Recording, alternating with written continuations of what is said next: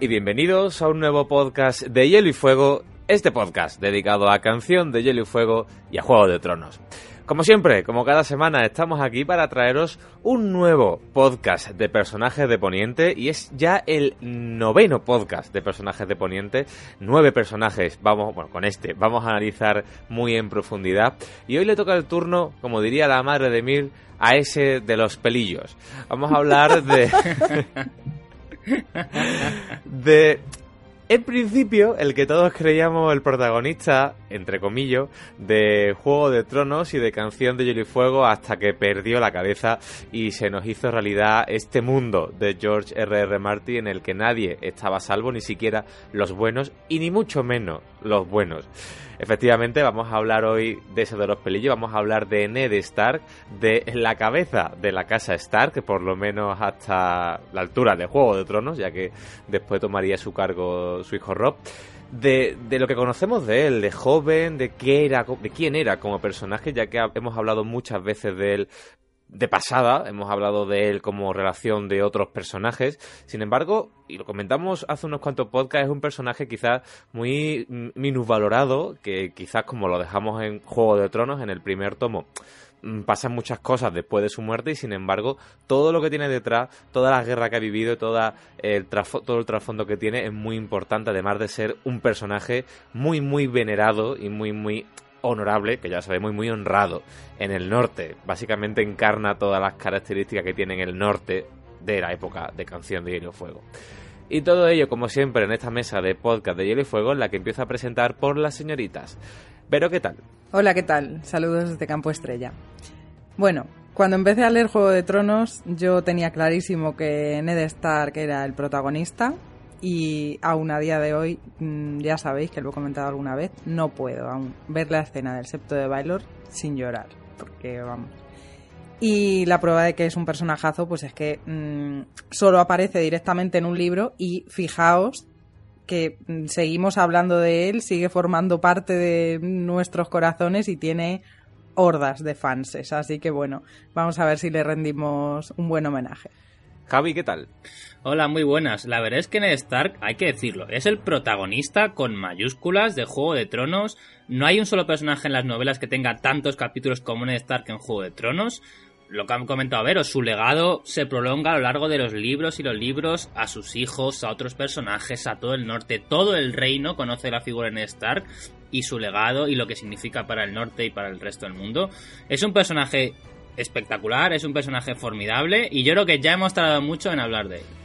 Efectivamente. Y este que os habla, Carlos Lorenzo. Hoy somos poquitos. Se ve que hay mucha gente que no le cae bien ganar estar en este podcast. Y no ve nadie, Pablo, que hoy no está aquí. Pero bueno, como no nos escucha, no se va a enterar nunca de que le estamos inventando.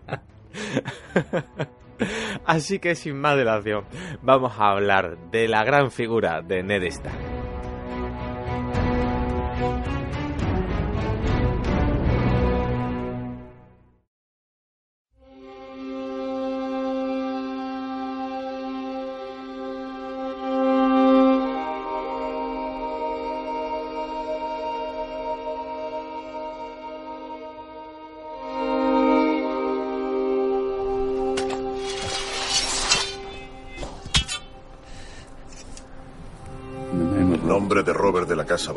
El primero de su... No apartes la vista. Padre lo sabrá si lo haces. Señor de los siete reinos y protector del reino. Yo, Eddard, de la casa Stark, señor de Invernalia y guardián del norte, te sentencio a morir.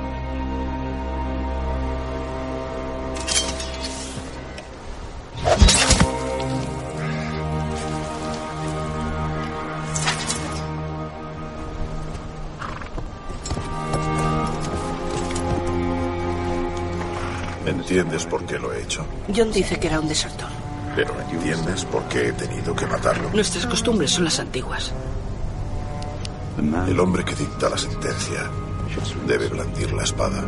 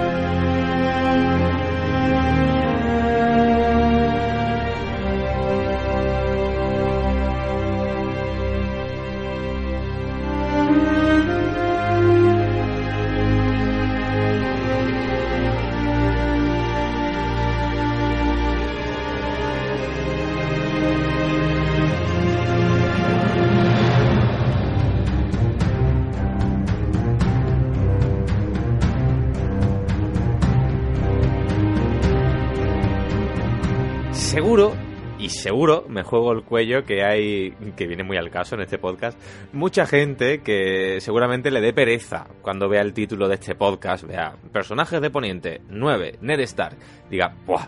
Paso, uno de ellos, pues Pablo, como he mencionado antes quizás, y seguramente muchos más. Sin embargo, creo que todas esas personas mm, se unirán, digamos, un poco al bando Ned después de ver este podcast, oír este podcast, eh, tal como pasó por ejemplo en el pod de los Greyjoy o en el pod de los Baratheon, que quizás eran figuras mucho más secundarias y que después entendimos mucho mejor su trasfondo y conocimos mucho más su trasfondo. Y aquí con Ned va a pasar lo mismo. Habéis escuchado a Javi y a Vero presentarlo al principio, ese legado, esa figura, que solo con un libro pues dejó un tras de sí tantísimos hechos y que siguen resonando y resonarán seguramente en siguientes libros.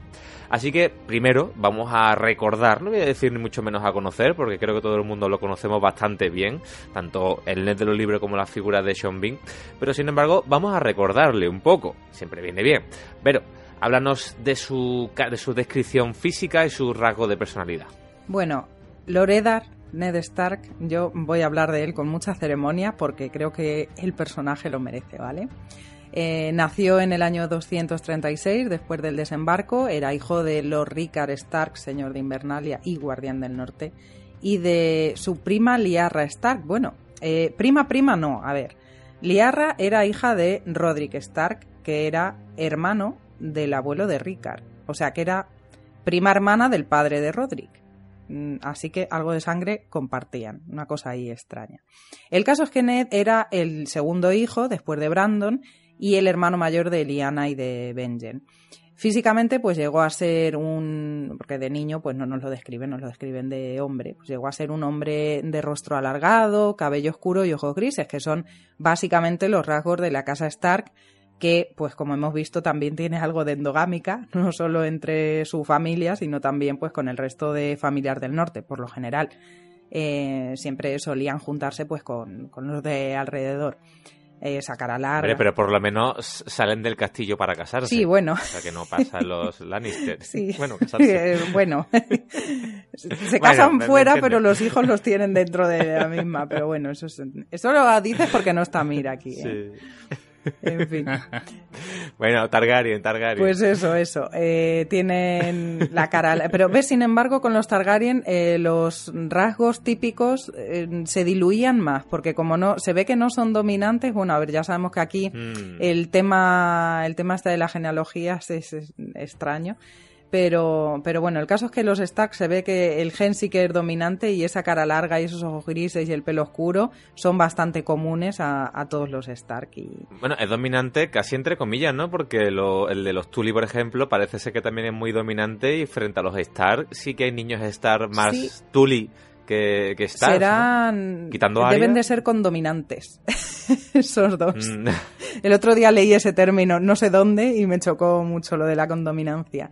Eh, porque, porque han tenido como mitad y mitad, ¿no? O sea, han hay como algunos que sí y otros que no, pues igual que con los Targaryen tenían a lo mejor de, cuatro hijos, pues unos salían rubios, otros salían rubios medio rubios, medio morenos, pues igual. Pues eh, no es el caso de, de los Lannister y, y los Baratheon pero, pero vamos, por lo general, claro, como se solían juntar con gente del norte, hasta que no se juntaron con los tal y no se vio ahí el gran cambio, digamos, ¿no? Mm. Eh, cuando se juntaban con gente del norte, que suelen ser pues todos más así, más con los ojos grises, no, no sé por qué, supongo que por eso, por, por la endogamia, entre comillas, no solo entre una familia, sino entre varias familias que eh, tienen un origen similar o bastante cercano. Eh, sobre los ojos de Ned, además, se dice que, que eran unos ojos gris oscuros que reflejaban su estado de ánimo y que podían cambiar entre suaves como la niebla a duros como la roca. Eso oh. me parece muy, muy bonito y muy poético. Además, bueno, llevaba barba, que ya con, pues, con todas las preocupaciones, ya sabemos lo que dicen de las canas, que salen con los problemas, pues con, todas las movidas que tuvo, se le fue poniendo gris y dicen que le hacía parecer mayor de lo que era, que en Juego de Tronos tenía 35 años, o sea, que no penséis que era ningún abuelo. Eh, bueno, según dice Caitlin, Ned no era ni tan alto ni tan atractivo como su hermano Brandon, pero bueno, eso no quiere decir que no fuera atractivo. Además, ella le describe como un corazón dulce bajo una cara solemne. Y, y con esta cita, pues entramos ya en lo que es el terreno de su personalidad. Aunque, bueno, esto está abierto a debate, por supuesto. Es mi opinión. Para mí, Ned es un personaje más blanco que negro, digamos, de un gris muy clarito dentro de las tonalidades que podemos encontrar en los personajes de Canción de Hielo y Fuego. Y eso, si tenemos en cuenta que lo que le hace tener esa parte ligeramente más oscura es mm, la mentira que ha mantenido durante media vida sobre la paternidad de John Nieve. Incluso esto lo hizo con un buen fin, que fue mantener una promesa que, que le hizo a su hermana. Así que mm, no sé si lo podemos considerar como algo malo o algo aún más honorable, pero, pero bueno, el caso es que fue una, digamos, una pequeña mancha. Porque el sentido del honor y de la justicia de Ned es algo que, que yo creo que escapa de los estándares del norte. Comentabas, Carlos, al principio que mm, que bueno, que en el norte, que, o sea, que Ned como que personifica todas las eh, características o las cualidades de la gente del norte y tal, pero es que Ned los lo sobrepasa, creo incluso. En el norte tienen fama pues de ser buenas personas, gente en la que puedes confiar, eh, fríos, sí, hay gente que dice que son que son personas frías, pero son honorables y lo de Ned desde luego es algo tremendo. He, leído por ahí que se le compara con Atticus Finch, no sé si habéis leído o habéis visto Matar a un ruiseñor, si no habéis visto la peli o habéis leído el libro, mm, os lo recomiendo vivamente y los que le conocéis a Atticus Finch, pues sabréis que esta comparación está más que justificada. Pero al final no te enseñan cómo matar a un ruiseñor, sino no discriminar a la gente. Es verdad, qué, engaño de título. Esto es peor que la jungla de cristal. En Amazon hay que darle una sola estrella. sí, ¿por qué no? Típicas, típicas reviews de Amazon de este, este libro. Este libro no, no, te enseña a matar a un ruiseñor, esto no. Bueno, pues, pues eh, así para resumir, tenemos a un hombre recto, un hombre justo, honorable, pero también tenemos a un hombre muy cariñoso con los suyos, muy, muy protector, buen padre, buen marido, buen amigo también. Luego, bueno, en sus diferentes etapas vamos a ir hablando de, todas estas facetas, como padre, como marido y tal, pero mm, la que, la que más me llama la atención, desde luego, es sobre todo esa, la de padre y la de marido, aun siendo un matrimonio concertado, ¿no? Es, amable y dulce con, sus hijos, les explica pues les explica las cosas, eh, por ejemplo, la escena en la que habla con Bran sobre la ejecución del desertor de la guardia, pues no sé, me parece pues muy cariñosa y muy, muy cercana. Es un hombre mm, muy responsable de su cargo, porque Jolín tiene, o sea, es, el jefe del norte, ¿no? el, guardián del norte y, el señor de Invernalia, pero también sabe ser cercano, no sé, mm, también recuerdo alguna escena en la que bromea con Jory Castle, con, sus hombres de, de su guardia, mantiene contacto además con sus sirvientes. No sé si recordáis que hay algunas escenas en las que, bueno, incluso come con ellos, sale, pues eso, pues comiendo con, con su gente. Eso no es habitual en otros nobles. De hecho, creo que no sé si conocemos a alguien más que lo haga. Y no es por sacar ningún provecho, simplemente porque, pues, mm, por, por buscar una, una cercanía con, con, ellos, ¿no? Porque los considera, pues, iguales, que simplemente, pues, él está en un puesto y ellos en otro, pues, por circunstancias de la vida, pero son personas igual, ¿no? Además, bueno, es un hombre compasivo, aunque esto puede suponer más un defecto que una virtud, sobre todo en su tiempo de desembarco, ya hablaremos de ello. También es muy reservado, tanto que en el relato que, le cuentan Jojen y Mira a Bran sobre el torneo de Harrenhal le llaman el lobo silencioso. Y a veces esta reserva pues puede ser interpretada y de hecho en alguna ocasión algún personaje comenta que, que lo ve como frialdad y desdén cuando, cuando no es, es simplemente pues que es una es una persona que es reservada. Y bueno, lo bueno es que de cara a sus enemigos tiene la reputación de tener los ojos fríos y grises como su helado corazón. Y, en fin, el caso es que es mejor que el enemigo te vea como algo así, ¿no? Que como un blanden, aunque a Ned no le gustase ser respetado por miedo, supongo. Bueno, la, la gran frase que le dice a, a Jaime cuando le dice, pero no combates en el torneo. Y dice, no, no, no me gusta que la gente sepa lo que sé hacer antes de, de poder hacerlo, ¿no? De no demostrar sus habilidades. A mí me parece una frasaza, la verdad. Y yo he estado revisionando, por ejemplo, esta misma escena cuando pelea con, con Jaime y, ver cómo le planta cara al espadachín más importante y bueno de Poniente. eh, dice mucho de él. Así que vamos a hilar, porque buenas son y numerosas las capacidades de Ned. Hemos comentado eso, que a priori parece frío, pero por ejemplo en conversaciones íntimas, ¿no? Cuando está con Caitlyn, con sus hijos, y se ve que es una persona todo lo contrario, muy muy cálida, ¿no? En muchas, en muchas ocasiones y con numerosas habilidades, como digo. Así que Javi, háblanos de estas habilidades de Ned, quizás no tanto políticas, aunque también, pero sobre todo también militares, ¿no? Bueno, sí, Ned es un personaje, no voy a decir unidimensional, pero que sí tiene un perfil bastante claro. Yo creo que Vero lo ha explicado ya muy bien, ¿no? Voy a hablar de sus capacidades más que de su propia personalidad, que ya le está explicando, ya está explicando Vero, pero en algún punto se, como que no sabemos muy bien si es una habilidad del personaje o sencillamente un rasgo de su personalidad. Pero bueno, yo creo que hay muchas cosas de Ned muy interesantes que podemos rascar sobre cómo es él. Como ha dicho Carlos, él es un más guerrero que político. Y es que Ned Stark, sus hazañas bélicas, aunque nos suenen a cosas del pasado, porque, efectivamente las hizo en el pasado, ha sido un guerrero, hombre, no voy a decir formidable, no ha sido un Jaime Lannister que digamos, pero es un guerrero bastante, es buen jinete, eso se nos dice, es un luchador. Ya hablaremos en un rato el podcast de su pasado, pero es un tipo que combatió en la rebelión de Robert y que se dice que su llegada en una batalla decantó la balanza. Entonces Ned Stark, ya digo, no, no sería un Jamie Lannister, pero es un gran guerrero. Se nos dice que su presencia en la batalla cambió la bata- una, un conflicto que era muy crítico para Robert, como es la batalla de las campanas. John Connington, ya sabemos la historia, y luego la repasaremos por si no nos acordamos. Pero, a ver, no creo que fuera porque Stark matara él solo a 200 hombres, sería también porque venía junto, junto con su ejército. Pero sin duda, pues su presencia en batalla ayudaba mucho, ¿no? Eh, nosotros podemos pensar que no es un gran luchador igual, tenemos la imagen de la lucha contra Jamie en la serie. Pero esa lucha, por ejemplo, en la serie es diferente de los libros. Incluso esa escena en los libros, ya lo haremos después, no sucede igual. Jamie, Ned es un buen guerrero. Además, como ha dicho antes Vero, el tema de la edad, que ya lo haremos después, eh, Ned está en su plenitud absoluta. Tiene 36 años cuando muere. Si su cumpleaños le pilló, había cumplido, vamos, el año que cumple a 36, entonces está con plenas fac- facultades físicas, ¿no? Eh, en tema de la lucha, sabemos que lleva hielo para cosas ceremoniales, pero no es con la espada con la que luche, porque es, vamos, no, no puede luchar con eso algo que seas alguien rollo de la montaña.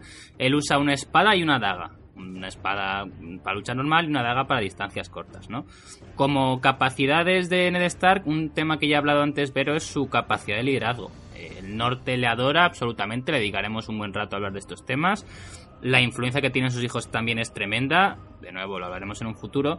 Y la anécdota que ha contado Vero eh, me parece muy, muy relevante. No eso de que invite cada día en su casa a gente que trabaja en el castillo, a un panadero, a un el que cuida los puercos, el, el la que limpia las letrinas, y llega y les invita a cenar y les pregunta por sus cosas. Eso al final crea una lealtad en los hombres que solo un auténtico líder puede llegar a tener, ¿no? Una, eh, ya he dicho antes, Vero, que es muy buen padre. Yo no diría solamente que es un buen padre, sino que además es de los personajes que tienen más respeto o más, eh, no sé cómo decirlo, más cuidado hacia la figura de los niños. No solamente es que él quiera mucho a sus hijos y sea muy buen hijo, sino que durante todos sus conflictos con Robert Baratheon, la mayoría se van a producir por el hecho de que hay que proteger a los niños. No puedes matar a Daenerys Targaryen si es una niña. No puedes hacer una guerra si esto va a implicar que los niños mueren. Igual tenemos incluso un poco el eco de Doran Martell con su obsesión con los niños. Vimos el podcast hace nada de los Martell, pero también veo en Ned ese espejo de, de la obsesión, que es una obsesión totalmente sana y maravillosa y que debemos aplaudir, que es con proteger a los niños, que en un mundo como el de Poniente, pues son al final siempre los inocentes que más sufren. Luego otra característica suya, mmm, no sé si llam- no sé cómo describir este término, es su obsesión por el pasado, ¿no? O sea, no es tampoco es una, una, cara- una rasgo de la personalidad como lo que dice Vero.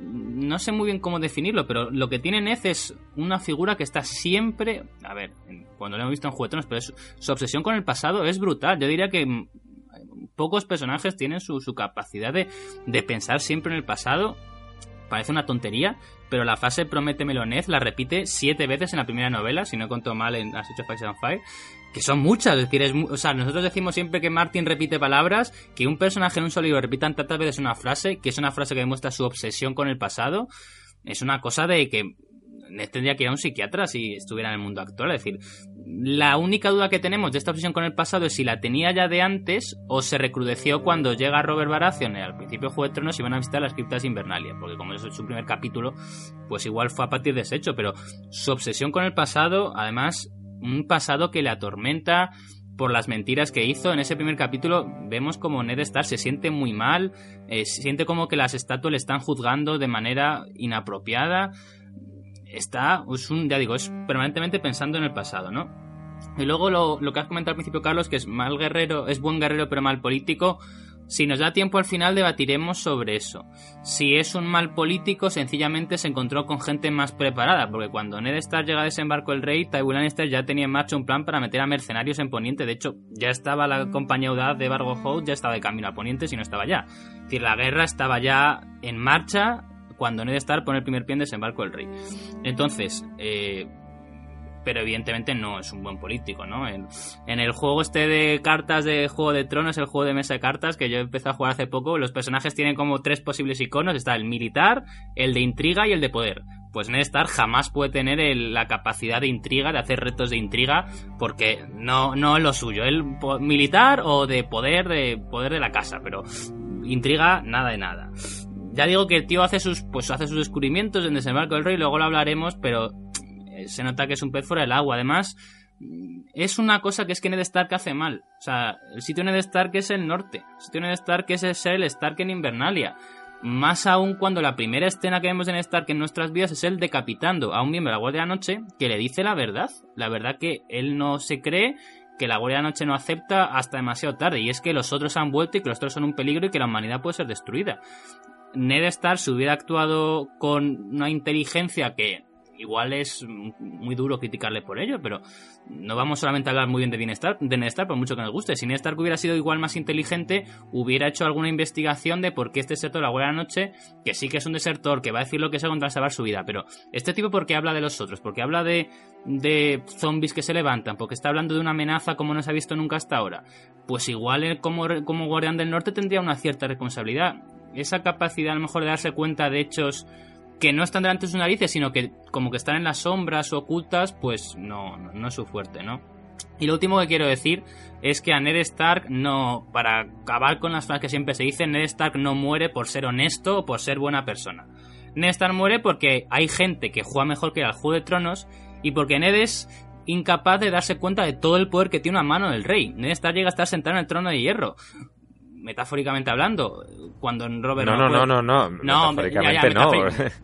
Por eso digo, cuando Robert, cuando Robert Baratheon no es rey, quien reina, porque está enfermo, está herido, quien reina es Ned.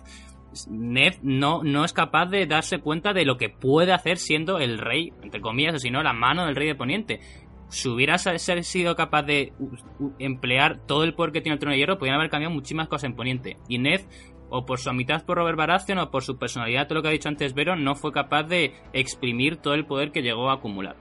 Así que eso, ya digo, Ned es un personaje que es bastante complejo, pero por su forma de ser, pero a la vez quizás le falta un poquito más de una chispa, un poquito más de algo para ser un jugador del Juego de Tronos. Le falta picardía, ¿no? Le falta ese puntito. Quizás el problema de Ned es que, eh, obviamente, el norte como que siempre se ha quedado un paso atrás, ¿no? Con el resto de Poniente. Hay zonas más avanzadas, cuanto más cercanas a la capital, ¿no? Eh, Dorne, por ejemplo, es muy avanzada en muchas cosas. Y quizás el norte, como está muy aislado, mmm, antiguas costumbres, personas más antiguas, el invierno que dura mucho, una, estancia no más, dura a lo largo de las estaciones, entonces como que siempre van un paso atrás. Y parece que Ned eh, no ha podido adaptarse, digamos, a los nuevos tiempos, ¿no? Como que es una figura Mm, quizás más chapada a la antigua en tanto a época todavía más medieval, ¿no? Que sea época más del campo de batalla, más de los señoríos que de las propias intrigas para ciegas, ¿no? Esas eh, intrigas, esos, eh, esas puñaladas por la espalda, etcétera, no van con él. Entonces, ese pasito que le falta de picardía, de eh, no iba a decir maldad, porque en realidad no sería maldad, sino tener ese punto de saber no fiarse de nadie, nunca mejor dicho. De hecho, hay una escena muy, muy ilustrativa en la serie, cuando está sentado precisamente en el trono de hierro atendiendo a la gente, que se ve a un lado a, a, a mm, con sus cosas y a Meñique, que cada dos por tres le está susurrando. Esto no sé qué, esto no sé cuánto. Entonces, como que le falta no ese punto de saber decir oye al final luego se levanta y cuando toda la escena con Gregor cuando le eh, cuando manda a, a Gregor ahí es la única vez que toma una decisión política eh, acorde mm. a su capacidad como mano del rey. Si hubiera como si hubiera hecho eso más veces que es que solo lo hace una vez si hubiera hecho más veces se hubiera poniendo un montón de problemas. Para empezar la guerra de los cinco reyes bueno, o, lo hubieran quitado del medio antes, Javi, tampoco se sabe por qué. Pero igual, o sea, siendo mano el rey, igual puede dicho, pues venga, voy a encargar a 200 eh, capas doradas que me protejan día y noche. Y los Lannister bajo custodia. Y Jonah, y los Arryn, ¿cómo que los Arryn son neutrales? Venga, Liz Arryn, como rey de Poniente en funciones, te vienes para aquí y me cuentas qué ha pasado con tu marido. O sea, voy a hacer muchas cosas, lo que pasa es que como que no fue capaz de darse cuenta de ellas. Ya digo, Ned Stark no es tonto, es que la gente hace muchos memes y riéndose Ned Stark y cuando te lees la primera vez, ah, los Stark son tontos, los Lannister son listos.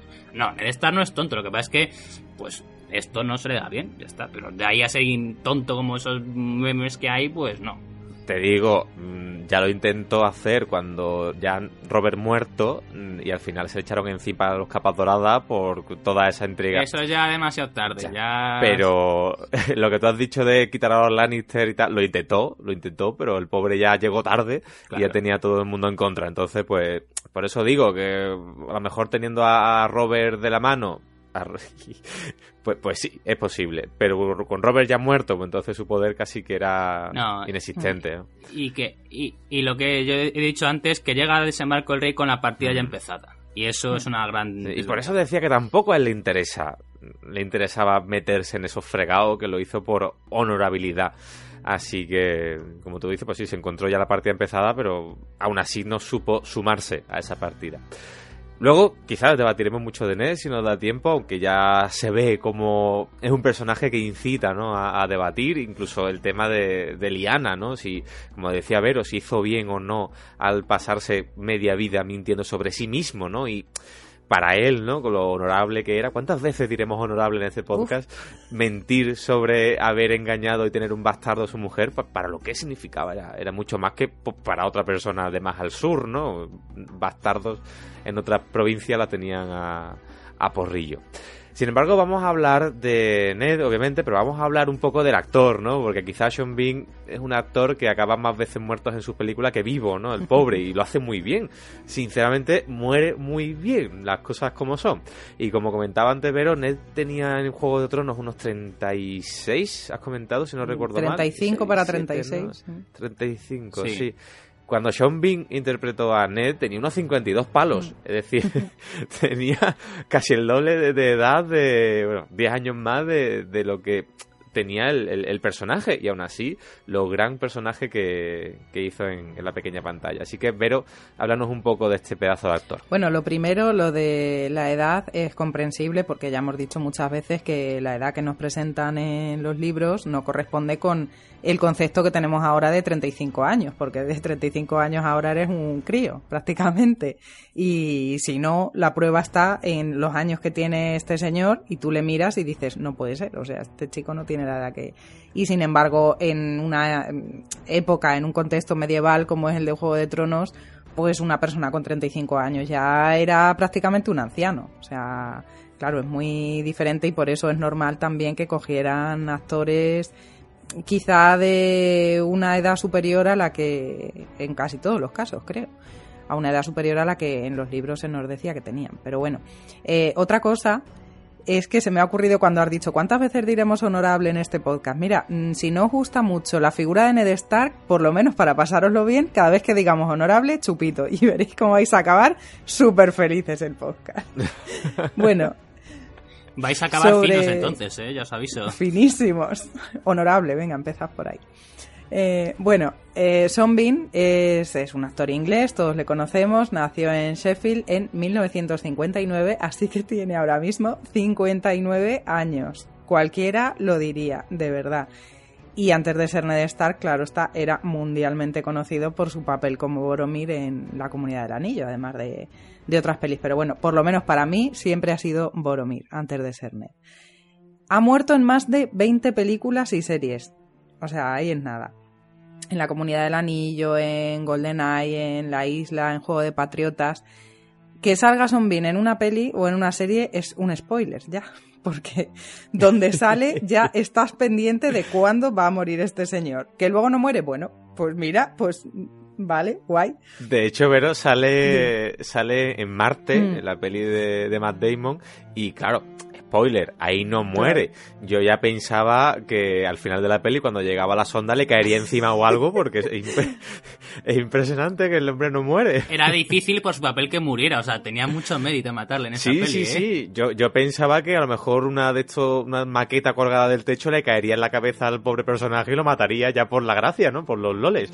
Pero, pero, bueno, ya te hace estar ahí pendiente y ya estás, a ver cuándo muere, a ver cuándo muere. Y oye, ya te, te va picando más en la película. Así que mira, mm, yo creo que es un buen reclamo. Meter a, a Bean en una peli o en una serie es un, es un reclamo perfecto.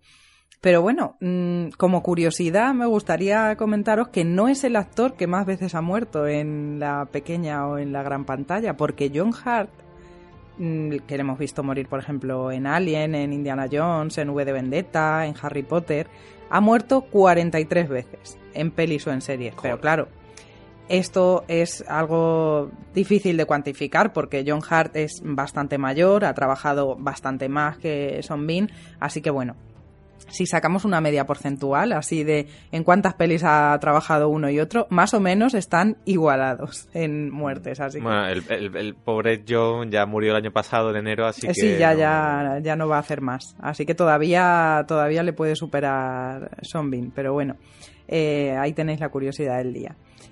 Por cierto, y para acabar ya con este tema, para el propio Son Bean, su muerte favorita de un personaje que él interpretase fue la de Boromir. Porque. Hombre, por favor. Es que eh, mi hermano, mi capitán, mi rey.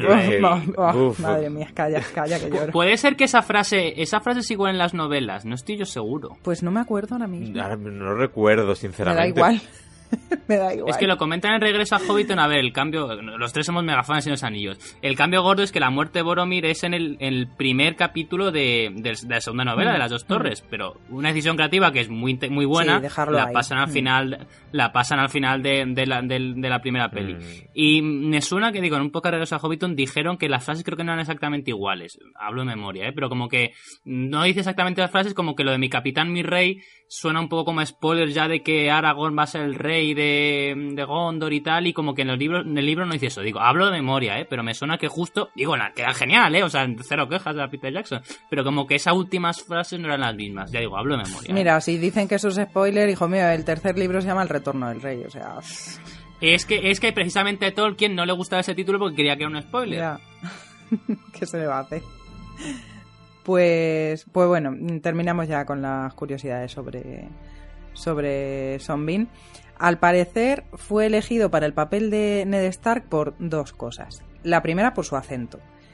Y aquí pasa una cosa. Los que veis la serie solamente doblada, ya sabéis que yo la veo de las dos formas, pero los que solamente la veis doblada, esto va a sonar a chino, porque, mm, bueno, pues todos los personajes hablan en perfecto castellano, con una dicción perfecta, sin diferencia ninguna entre ellos.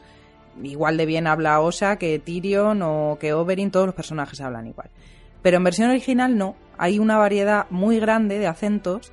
Ahí está también un poco, mm, según tengar de fino el oído, pero mm, os digo yo que se nota un montón. Y yo creo que de forma muy acertada, el equipo de casting se encargó de que, pues por ejemplo, todos los norteños tengan un determinado acento mm, británico, que personajes, eh, yo que sé, más exóticos como el Aria o como Oberyn pues tengan un acento diferente, que al escuchar un personaje puedas ver que es de una zona o de otra, escuchándolo por, por el acento, ¿no? Y por lo visto Son Bean tiene un, un acento muy marcado, muy británico, que venía perfecto para el personaje. Pero bueno, eh, había más mm, actores de su edad aproximada que pudieran también mm, pues eh, eso, ofrecer este mismo tipo de acento, ¿no?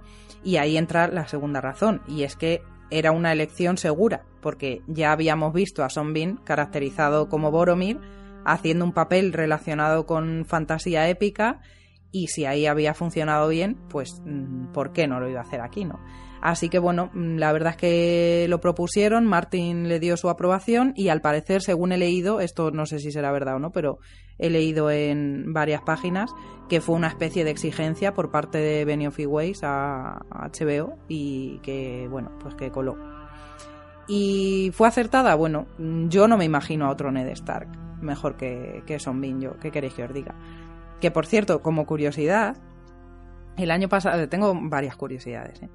El año pasado pudimos ver a Son Bean haciendo otra vez de Ned Stark, pero no en Juego de Tronos, obviamente, en una serie llamada Wasted. Participó, pues, eh, como estrella invitada en un capítulo en el que uno de los personajes, mm, Morpheus, creo que se llama, tiene un sueño y Ned Stark se le aparece, para, porque yo sé, debe ser que el muchacho es así friki, y sueña con Ned Stark, eh, que le da pues una serie de consejos para su vida. Y bueno, pues realmente Son Bean en una entrevista dijo que, ese personaje era más bien una mezcla entre Boromir y Ned, que en principio iba a participar en la serie como él mismo, pero al final sale como él mismo haciendo de uno de sus personajes y que le parecía fabuloso. Y, bueno, si me permitís, también quería comentar algo sobre el otro actor al que hemos visto. Bueno, espera, que en verdad hemos visto a otros dos actores haciendo de, Ned. Hemos visto a tres Neds en, en la serie. Eh, está el niño, ¿no? Que hizo de Ned en Invernalia.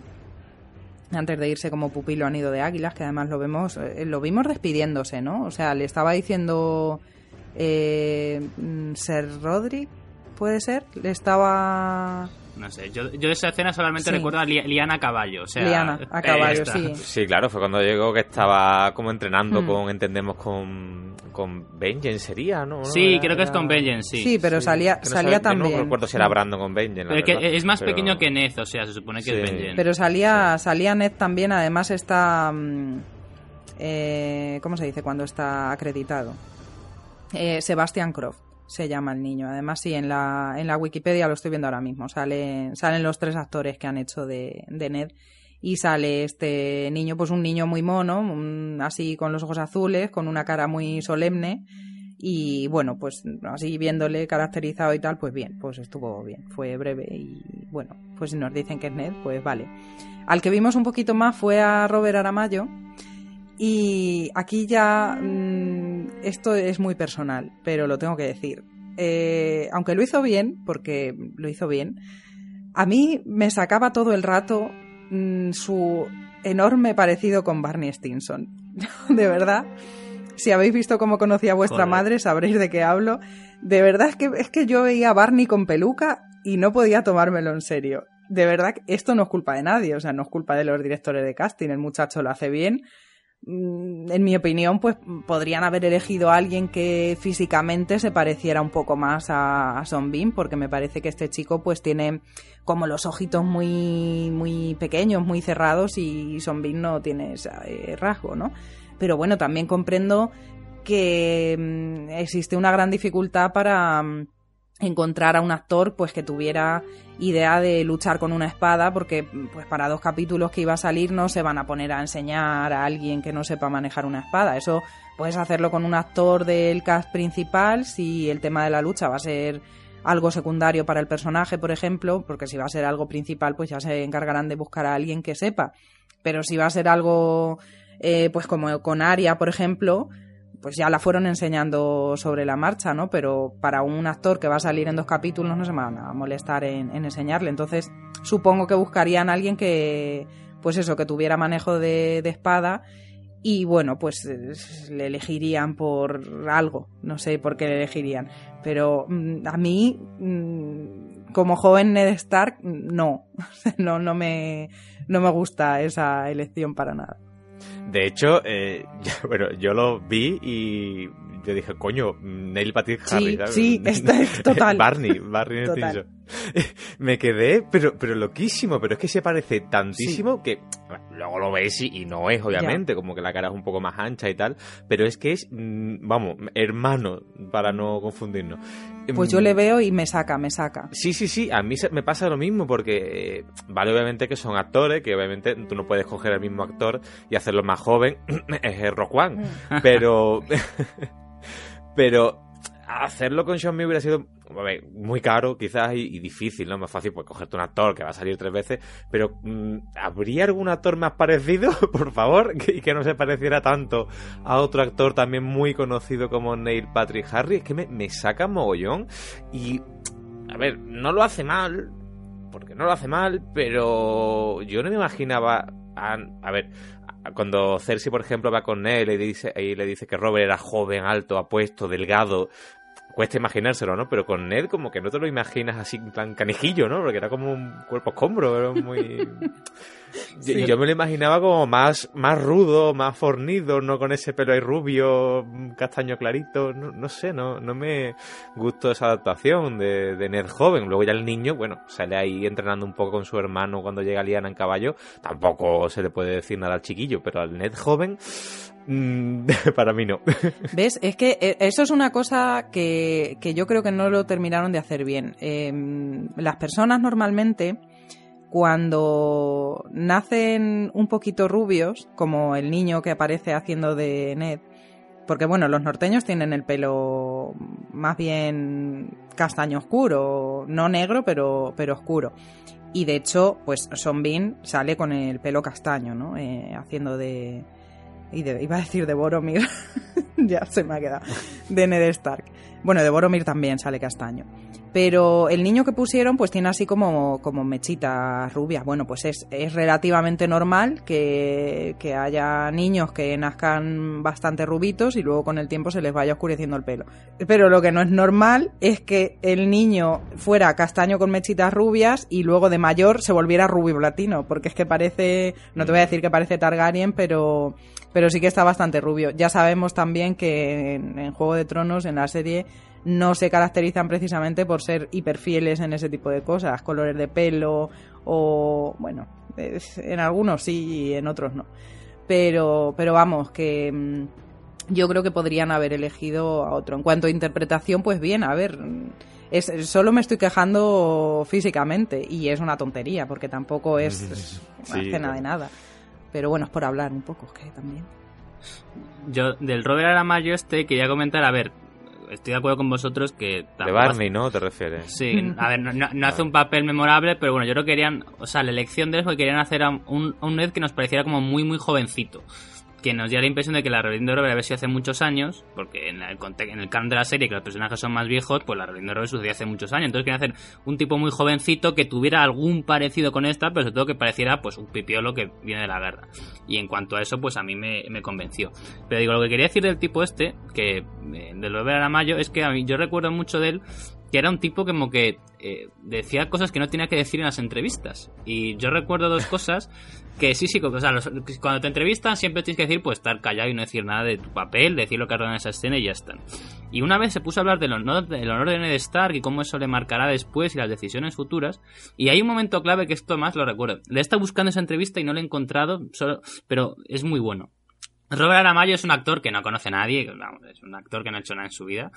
Es así, o sea, no ha hecho ningún papel relevante en su vida. Entonces, cuando salió un Juego de Tronos, pues claro, era la estrella de su pueblo, además, de un pueblo, de una ciudad muy pequeña de Inglaterra. Entonces le entrevistó, pues, el periódico del pueblo, como era habitual. Entonces, en esa entrevista, le entrevistan tras la escena de la Torre de la Alegría, que es el tercer capítulo, y en esa entrevista, pues, eh, habla así, no sé qué, la escena tal, y luego dice, y luego tengo una escena con mi hermana que será muy importante, o algo así. Y, a ver, nosotros lectores asumíamos que habría una escena posterior de, de, Ned con Liana dentro de la torre, pero en la serie no había ningún... No teníamos ninguna garantía de que fuéramos a ver en la misma temporada, además dice en el último capítulo, una escena de Ned con Liana. Entonces fue en plan, oye, ¿por qué me estás contando la temporada, chico? Además, cuando la temporada ya había superado la serie de los libros, no sabíamos, no teníamos mucha idea de lo que iba a pasar en el futuro. Entonces fue un poco, a ver, esto un actor veterano, pues típica entrevista y como hace siempre Macy Williams, que cuenta una mentirijilla o cuenta una chorrada y nunca cuenta lo que va a pasar en el futuro de la serie. Aquí al, al Robert Aramayo este se le escapó. Entonces, a mí me llamó atención esto, que mm, la única vez que tenía que estar callado, pues claro, la, la- la fama de un día de esta gente que es el héroe del pueblo, pues se le escapó y habló más de la cuenta. Hombre, al, pobre hombre que no ha hecho nada en su vida y ahora aparece en una de las series más importantes de la televisión, pues total, ya no me van a llamar más. Sí, es que fue por eso yo creo. Como venganza igual, Sí, para lo que me queda en el convento, pues efectivamente. a este le da igual. Pero bueno, Javi, ya que estamos hablando de, bueno, obviamente de Ned, pero estamos hablando mucho de estos actores, del pelo, ¿no? De las diferencias, eh, al fin y al cabo. ¿Qué diferencias tenemos del Ned de la serie al Ned de los libros? Pues la verdad es que las diferencias son escasas. La principal y más grande ya la comentó antes Vero, que es el tema de la edad. Que Ned Stark tiene en los libros 36 años y la edad de, de Son Ben, pues no la sabes cuando ves por pantalla, pero no aparenta 36. Aparenta, diría, de 46 para arriba, más cerca de los 50. Esta edad de los personajes yo creo que se, se- vamos, en la serie se nota mucho, pero por ejemplo hay una escena que cambiaron, bueno, cambiaron un, un detallito en la serie con respecto a los libros. Y es cuando están eh, Ned y Catherine en la cama, esa escena en las novelas es una escena sexual, es decir, no, en la serie como que, fíjate que muestran un montón de sexo, pero no nos muestran a, a Catelyn y a Ned dándolo todo, sino que muestran como después muy amorosos.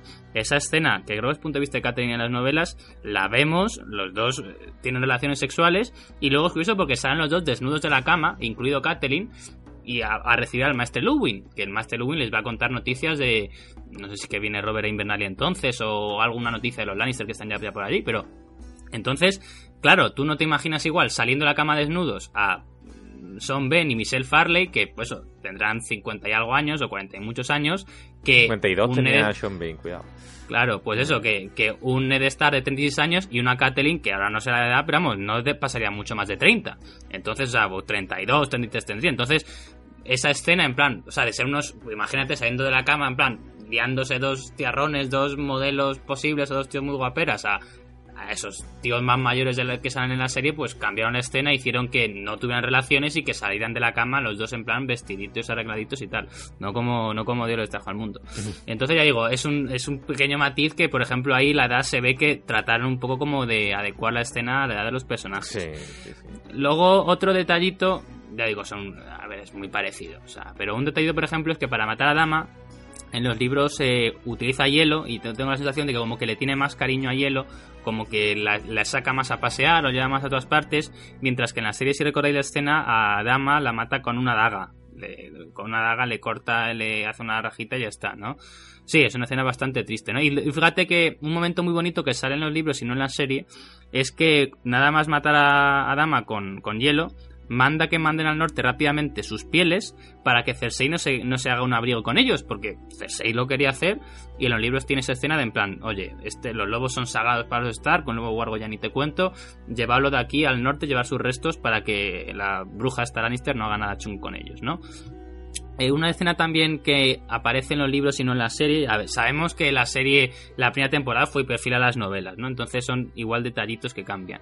Cuando se encuentra con Joren, eh, como que en- de la Guardia de la Noche, básicamente Ned Stark hace como pide casi una leva de voluntarios, ¿no? O sea, pide como a los nobles que algún noble de los que están allí presentes se una a la Guardia de la Noche, diciendo lo, honor- lo honorable que es, que él mismo ha mandado a, uno de sus hijos a ejercer como Guardia de la Noche y tal, como dando importancia a la Guardia de la Noche. Y esa escena que digo es muy pequeñita, pues no aparece en la serie. Y luego la escena que, para mí, en mi opinión, cambia bastante la serie respecto a los libros, es la escena de Ned Stark con, con Cersei cuando le cuenta que sabe su secreto. Lo que pasa es que hay quien actúa diferente es Cersei, no Ned Stark. Ned Stark hace más o menos lo mismo. En la serie no menciona lo de una cosa que dicen los libros que es en plan, oye, pues os recomiendo que os veáis al exilio, yo os puedo sin ningún problema gestionar un barquito. Además menciona, os podéis ir a Lis o a Pentos, os lo gestiono yo y os veis con tranquilamente. Además así nos matará Robert, yo por vuestra seguridad tranquilos que no os va a pasar nada. En la serie, eso pasa en los libros en la serie no menciona de manera tan clara lo de que les gestionaría un exilio dorado, estar a salvo fuera de la isla de, la isla de Robert. Y además, ya digo, lo que cambia más es por la parte Cersei. En esa escena en las novelas, Cersei se insinúa a Robert, pero vamos, se abrele de patas literalmente eh, y Ned Stark le, para el carro y dice, no, no, quita, quita, yo contigo, con- con- no dice contigo no bicho, porque vamos, es Cersei Lannister, pero le para los pies y de hecho cuando le para los pies Cersei le da una bofetada. Esa imagen en la, en la serie no sucede, pero digo, hay quien actúa de manera diferente, es la Cersei de la serie, que como hemos dicho ya tenemos un podcast de Cersei, en las novelas es un personaje mucho más sexual. Pero si tuviera que decir algo que realmente cambia del Ned de la serie respecto a los libros, que insisto, son muy parecidos, es que nos perdemos todo el diálogo interior que tiene Ned en las novelas. Ned en las novelas Sabemos que tiene una serie de sueños sobre el pasado, sobre la Torre de la Alegría. En la serie lo veríamos más adelante. Pero esos sueños los tiene Ned en las novelas cuando está siendo prisionero y en sus momentos más bajos. Pero además, durante toda la novela, Ned Stark está pensando un montón en el pasado y piensa mucho en Lyanna y también en Raegar. Es curioso el dato que leí antes. El punto de vista desde el cual más veces se menciona a Raegar Targaryen es el punto de vista de Ned Stark, no del de Daenerys, que fíjate, su hermano mayor, o el de Cersei, o yo que sé, o incluso, bueno, John Connington sería John Connington, pero solo tiene dos capítulos, pero el punto de vista que más veces menciona a Raegar, y curiosamente siempre de una manera bastante positiva, como contrasta lo que está diciendo Robert sobre él, es en el punto de vista de, de Ned Stark. Ya digo que forma parte de su obsesión por el pasado, pero todas estas reflexiones constantes de Ned Stark sobre el pasado, sobre Lyanna y sobre Raegar, pues en la serie yo creo que no se llegan a transmitir. Vemos la escena de las criptas, vemos como que en algún momento piensa en su hermana, pero ni mucho menos vemos el eco y todo lo que obsesiona lo que sucedió en la rebelión de Robert eh, y todo lo que marca eso la personalidad de Ned. Eh, vamos a seguir hablando de Ned, continuamos y ahora vamos a remontarnos a, a bien a conocer el personaje, además de toda esta presentación y todo este debate. Vámonos a, a su historia, vámonos a su infancia, a su juventud, porque obviamente Robert ha conocido, perdón, Ned ha conocido eh, mucho, luego hablaremos sobre todo en su época de guerra, pero eh, allí en el norte, Vero, coméntanos eh, cómo fue su infancia y su juventud con su padre Rica. Bueno, mm, con su padre Ricard y con su segundo papá, porque no pasó toda su infancia en Invernalia, como ya sabemos. Bueno, eh, como dije antes, nació en Invernalia como segundo hijo de Ricard y de Lord Ricard y Lady Liara Stark, con tres hermanos. El mayor Brandon era solo un año mayor que él, estaban pues bastante cercanos. Y luego dos hermanos más pequeños, Liana, que era cuatro años menor, y Benjen, que era cinco años menor entre Liana y Benjen supongo que habría más cercanía también porque se llevaban apenas un año, igual que entre Brandon y, y Ned. Eh, en cualquier caso estaba muy unido a, todos eh, sus hermanos, era muy protector con los pequeños y a Brandon pues eh, por lo poco que hemos podido leer sobre sus relaciones fraternales yo diría que, que tenía muy buena relación también con, con Brandon.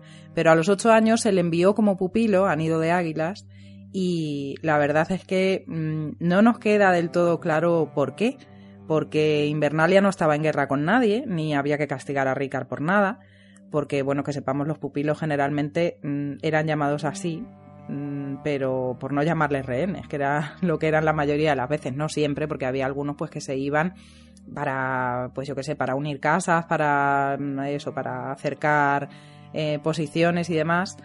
Eh, pero bueno, en otros casos eh, también tenemos el ejemplo de Theon Greyjoy al que se llevaron a Invernalia pues para que su padre no tuviera malas ideas y se volviera a alzar contra el trono de hierro, ¿no? Para tener sometidas a, a las familias. Y como ese muchos otros casos, como digo. Pero no era el caso de los Stark.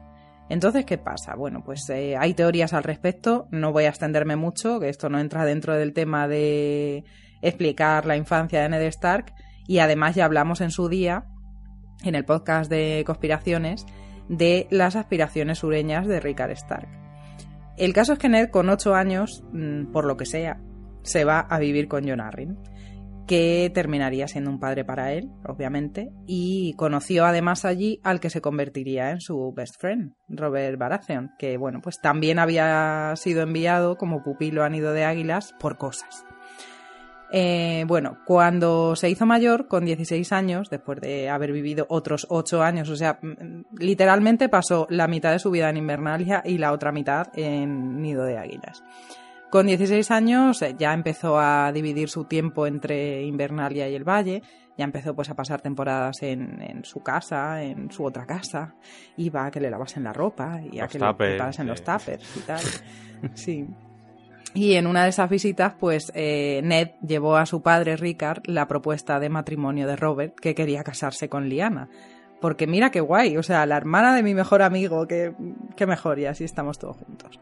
Y claro, pues esa propuesta fue aceptada porque Robert iba a ser el, heredero de una gran casa también, ¿no? De, de Poniente. Así que se acordó el compromiso entre Liana y Robert, aunque Liana le había dicho a Ned que, bueno, que ella no creía que Robert fuera a ser un hombre fiel, un hombre de un solo lecho, ¿no? Que había oído rumores sobre una tal Maya Piedra. Y Ned, que siempre ha sido muy honesto y muy honorable, chupito, pues eh, le dijo que, que efectivamente, que él había visto a ese bebé, que tenía conocimiento de, de esa niña y que fijo que era de Robert porque no sé cómo no se le ocurrió eso luego más adelante, en fin, cuando andaba con esas cosas de, de los niños morenos y los niños rubios. Bueno, pues eh, con 16 añitos, como estaba en esa edad de mozo casadero, aunque fuera el segundo hijo, pues no era un segundo en cualquiera, era un Stark.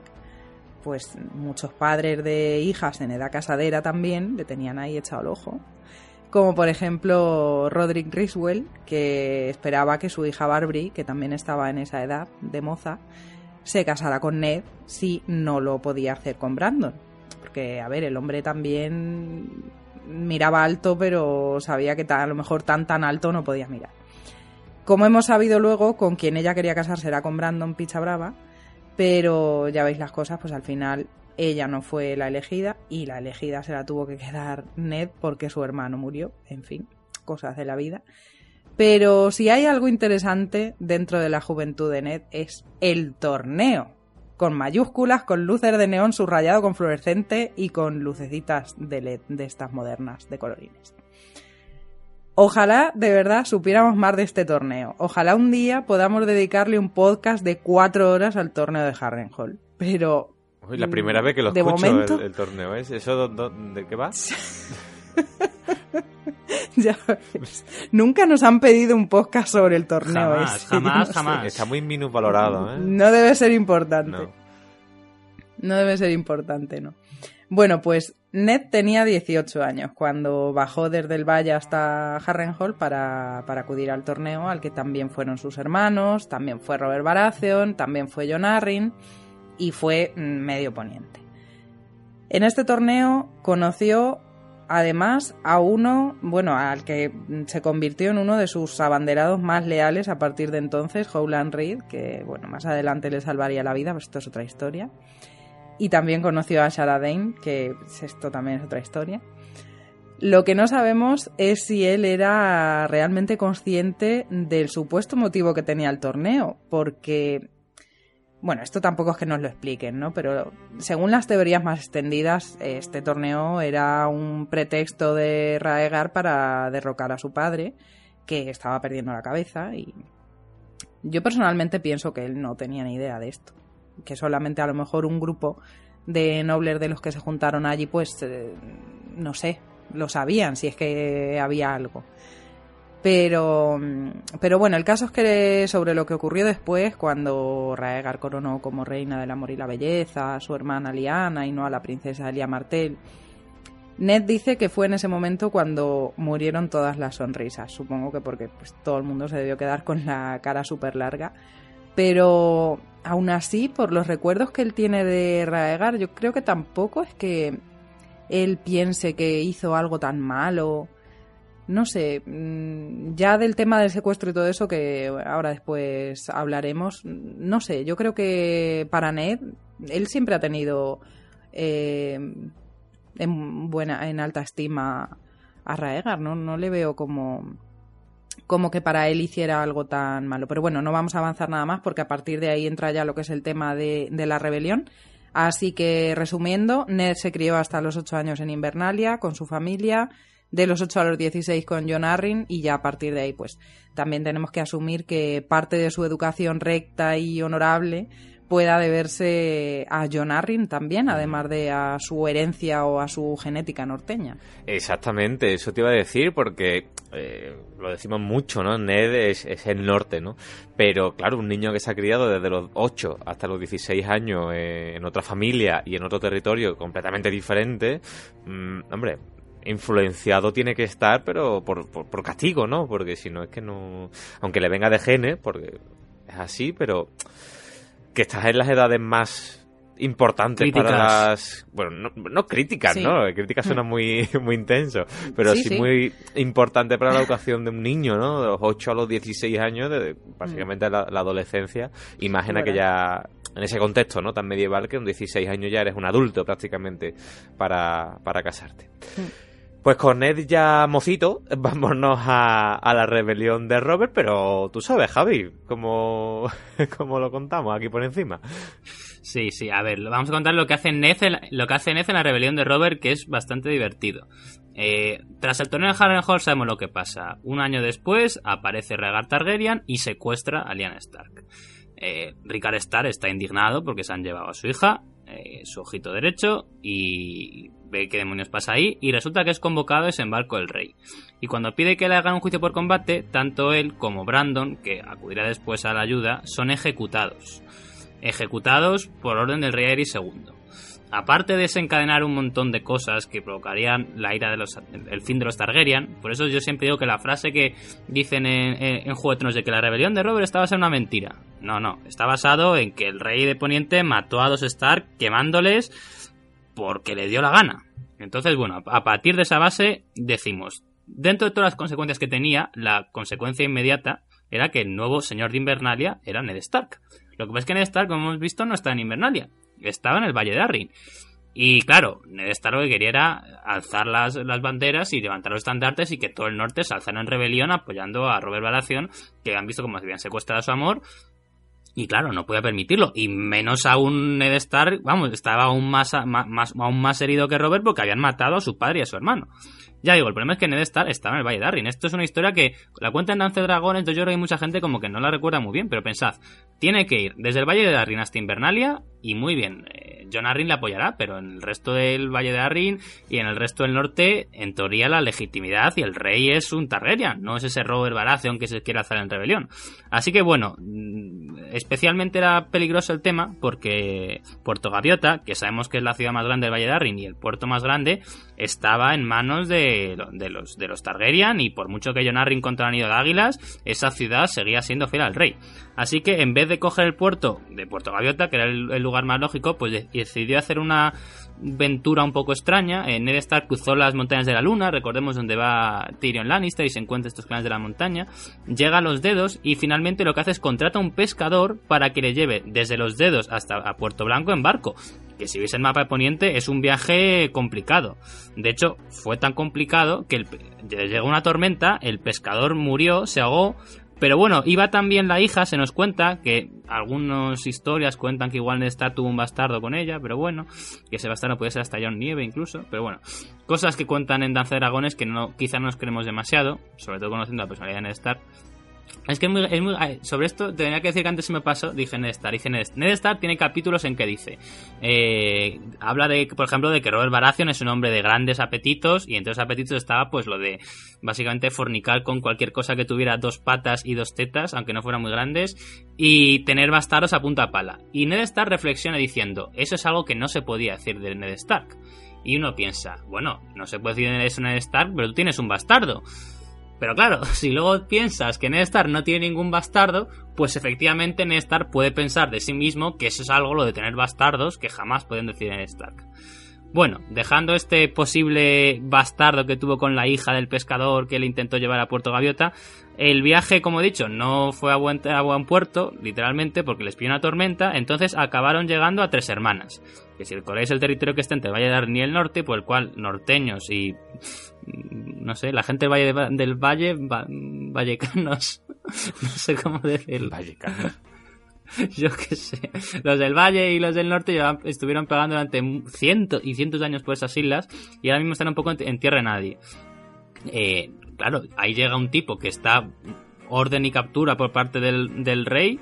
eh, ¿qué hacemos con él? ¿Le, le entregamos al rey o no? Y bueno, cuentan que, que el maestre de, de- la casa Borrell, que es, hablamos de esta, de esta casa en el podcast anterior de, de, personajes olvidados de la serie, el, maestre de la casa Borrell, que es quien manda ahí, quería que llevasen a, Ned Stark a- o él o su cabeza solamente ante el rey Aerys II, pero el señor de la casa Borrell, Lord Borrell, dijo, bueno, como Jon Arryn y Lord Baratheon ya han tomado Puerto Gaviota en este rato, es decir, si Ned Stark hubiera esperado un poco más, igual hubiera podido ir desde el puerto, pero Ned Stark no lo sabía entonces. Pues ya han tomado Puerto Gaviota, en plan, la rebelión está ya mm, extendiéndose y tomando partido, pues mira, mm, por si acaso te dejamos marchar, te dejamos en Puerto Blanco, no digas a nadie que has estado aquí en Tres Hermanas y nada, fuera de aquí. De hecho, cuentan que para algunos historiadores esto fue uno de los momentos clave de la rebelión de Robert y que si en ese momento la casa Borrell hubiera entregado la cabeza a Ned Stark o a Ned Stark a, Trono de Hierro, la rebelión de Robert no se hubiera producido. Y no se hubiera producido porque, como he comentado antes un poco al principio, Ned Stark es clave para que Robert gane la, la rebelión de Robert. Se cuenta que cuando marchó al sur, su aparición en la batalla de las campanas fue crucial porque hizo que se cambiara toda la inercia que había anteriormente y el ejército rebelde pudiera, pudiera rebelarse. Y tras esa batalla es curioso porque John Arryn, eh, digo, perdón, Robert, eh, bueno, John Arryn también, pero Ned Stark, donde se va es a Aguas Dulces a casarse con Catelyn Tully.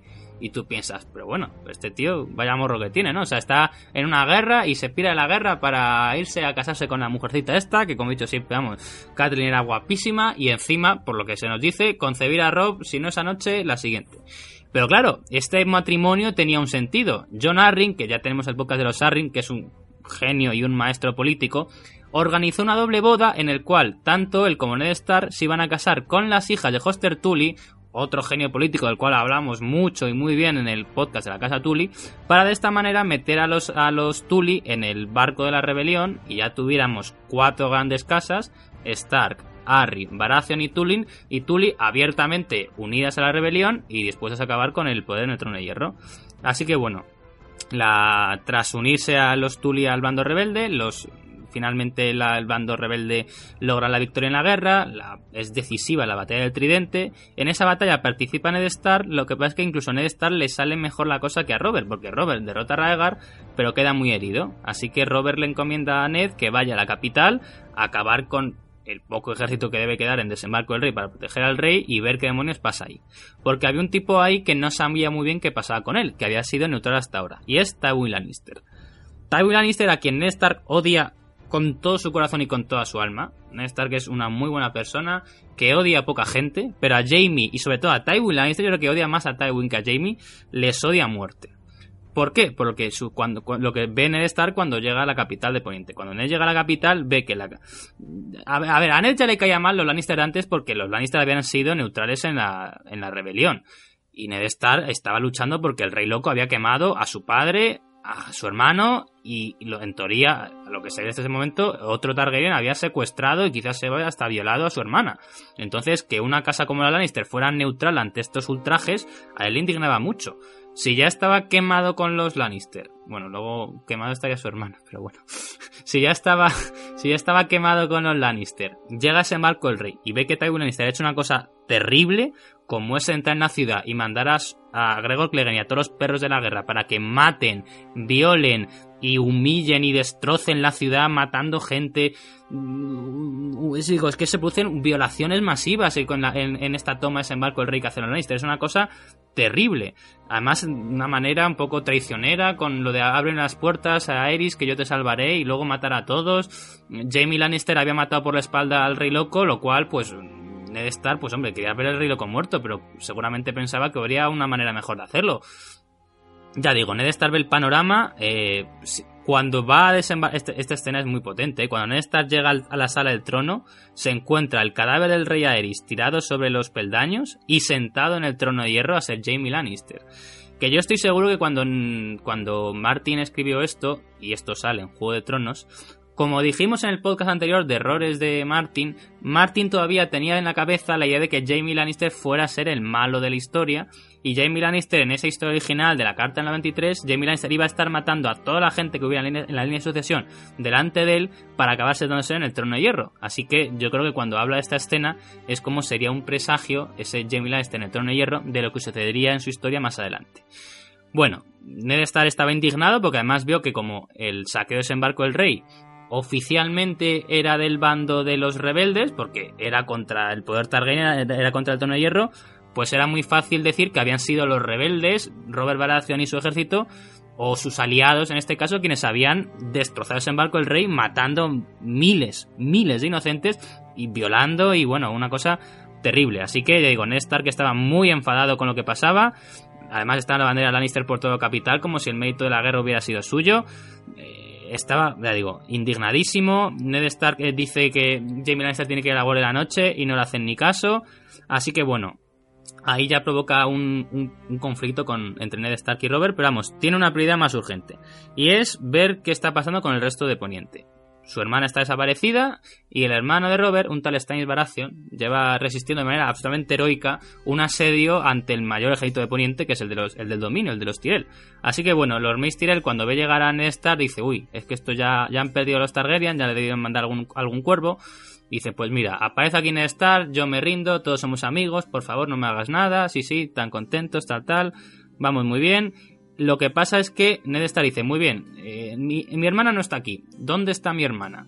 Y ya contamos en podcast pasados que quizás a Saladin tuvo que ver, Vero se niega esa teoría, pero a Ned Stark le llega de alguna manera la información, ya digo, a saber cómo, ya digo, mi teoría es a Sara, Vero no piensa igual, pero bueno, de que su hermana está precisamente en territorio dorniense, concretamente en un sitio bastante desconocido, llamado la Torre de la Alegría. Ned Stark llega y ya sucede pues lo que todos sabemos, la famosa lucha en la Torre Alegría, Ned Stark está junto a seis compañeros norteños, eh, entre ellos el primer marido de Barbara, de Barbara Dustin, Barbara Riswell, y un tal Howland Reed, y se tiene que enfrentar a tres miembros de la Guardia Real, tres caballeros legendarios que eran muy malas personas, pero muy grandes guerreros, como son Arthur Dane, Oswald Went y el Lord Comandante Gerald Hightower. La lucha la vimos un poquito en la serie, en los libros se pinta de manera súper épica. Espera, espera, espera, espera, ¿acabas de decir así delante de Vero y sigue viviendo muy malas personas refiriéndote a Arthur Dane? ya lo he dicho varias veces, que estos tipos consentían todas las cosas horribles que hizo a Eris, incluyendo a su mujer y a otras personas. Y cómo miraron hacia otro lado. Yo todo esto lo voy apuntando en una libreta y me lo voy guardando. Javi, eh, eh, no es que consintieran, es que eran de la Guardia Real, no tenían más huevos. Lo hicieron ellos, lo hizo Jamie, lo hicieron todos los guardias reales a lo largo de la historia. Pues Jamie Lannister preguntó por qué lo consentían y básicamente le mandaron callar. En plan, el rey puede hacer lo que quiera, incluido con su mujer, con su mujer. ¿Y qué hizo? Pues básicamente el rey estaba violando a su mujer, básicamente. lo mismo. O sea... Ya, ya, pero ¿qué, qué hizo Jamie pues Lannister? dijo, ah, pues yo no lo aguanto esto. No, dijo, ah, pues vale. Pues, pues ahí, ahí, Jamie Lannister obró mal, pero los otros también estaban obrando muy mal. O sea, porque Jamie Lannister se portara mal, los otros no lo estaban haciendo bien. Ya digo, yo soy muy crítico con esa guardia real idealizada, que eran unos guerreros formidables, pero que no actuaban bien y, y consintieron que el rey lo que hicieron hizo cosas muy chungas, pero esto lo hablamos ya en podcast pasados, esto no es de hoy, pero bueno. Hmm. Volvemos a la historia de Ned Stark, en esta famosa lucha en la Torre de Alegría, en que luchan 7 contra 3, y al final sobreviven solamente dos de los siete, que son Ned Stark y Holland Reef, gracias a una cosa que hizo Holland Reef, que en los libros no sabemos muy bien qué es, algún tipo de artimaña. La serie es que apuñala por la espalda Arthur Dane, yo creo que es bastante posible que en los libros sucediera algo parecido, la verdad, pero bueno. Eh, el caso es que Ned Stark cuando llega pues se encuentra una desgracia y es que su hermana se está muriendo pero además su hermana está muriendo y hay una sorpresa y es que aparece ahí algo en los libros no se nos especifica claramente qué es pero podemos deducir que la promesa que le hace su hermana Promete Ned se refiere a un niño que está ahí recién nacido porque su, el lecho de Liana está cubierto en sangre y que ese niño nosotros sabemos, ya digo, nunca se dice de manera clara y explícita en las novelas, que ese hijo es efectivamente el hijo de Liana y de Raegar. Además, podemos deducir que la, relación entre Liana y Raegar era más o menos consensuada. No vamos a debatir si Raegar hace bien secuestrando a una niña a la que saca 10 años teniendo ya, teniendo ya dos hijos y una esposa, porque es materia de otro podcast. secuestrando es la versión oficial. Secuestrando la versión oficial, pero encantar o atraer a una niña, porque es una niña liana, con sus encantos, con todo lo que tiene él en casa. Pero bueno, eso es materia de otro podcast. Ya digo, hoy, hoy estoy repartiendo muchos palos, pero, pero me estoy quedando a gusto, también lo estoy diciendo, ¿eh? O sea, he pegado ya a Arthur Dane, he pegado a Regar Targaryen, he pegado a Robert Baratheon, he pegado a Tywin Lannister, he pegado a Jamie. Y, y el podcast es de Ned, recordemos, queridos oyentes. Sí. Sí, por eso, pero bueno, yo creo que ah, no, no está mal decirlo. Entonces, que bueno, vuelve de la Torre Alegría con un churumbel. Sabemos nosotros, oficialmente, en el camino de vuelta a Casa Invernalia, Ned Stark vuelve con un bastardo que había concebido en algún lugar de la rebelión de Robert y ya se queda como señor de Invernalia.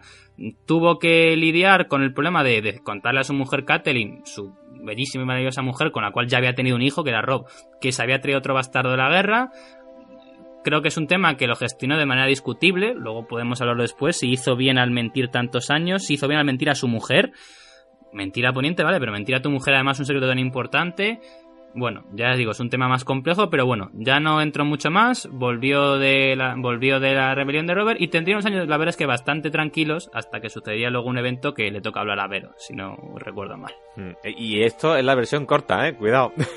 Bueno, bueno, es que por ejemplo, toda la, Ojo, toda, la- to- toda la aventura con los dedos y tal, a mí, a mí me parece que, que si va con un pescadero y se muere y aparece la hija, que si tuvo un afer con la hija y todo estaba el cuore de, de- el cuore de Poniente pensando que Ned Stark había tenido un bastardo con la de las tres hermanas, tal, me parece bastante divertido. Has aludido, Javi, a, por ejemplo, a la batalla de las campanas, ¿no? Mm, Me ha venido a la mente, ya que estamos, pues hago un pequeño paréntesis para, voy a decir, recomendar, pero tampoco es una recomendación que os cambie en la vida. Pero bueno, pa- para quien no lo conozca, hay un videojuego eh, de PC que se llama A Game of Thrones, dos puntos, Genesis. Eh, es un juego tipo estrategia, por si no lo conocéis, eh, tipo Age of Empire.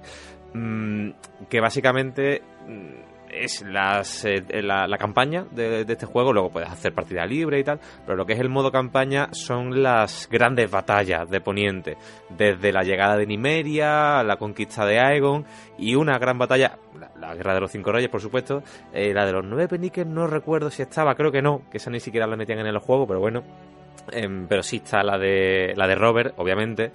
Y, hay una, un, un escenario, una batalla, una fase que es la, la de las campanas y se ve como en la ciudad controlas a Robert y tienes que ir moviéndote por la ciudad huyendo, huyendo entre comillas, escondiéndote de los que te están buscando hasta que llega Ned, que llega John con, con su ejército.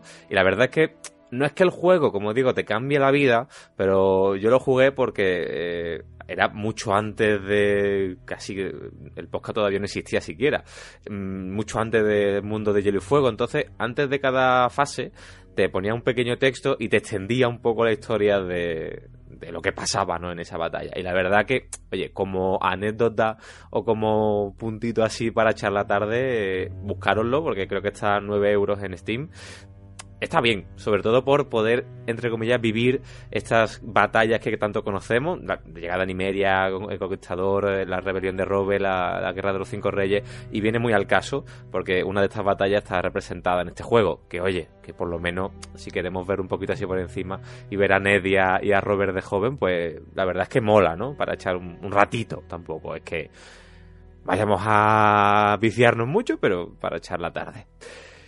Seguimos con la historia de Ned, ah, después de este pequeño paréntesis, así que Vero, mm, ya acabada la rebelión de Robert, ah, hubo una pequeña rebelión, un pequeño alzamiento que terminó pronto, así que recuérdanos la rebelión Greyjoy.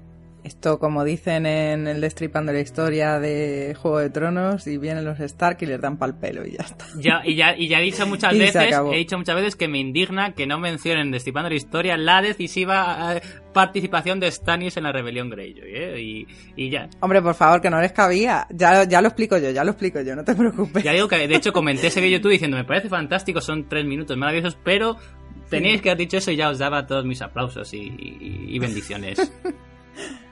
Ay, madre mía. Bueno, pues eh, la rebelión Greyjoy, esto no acaba nunca, no acaban las luchas nunca.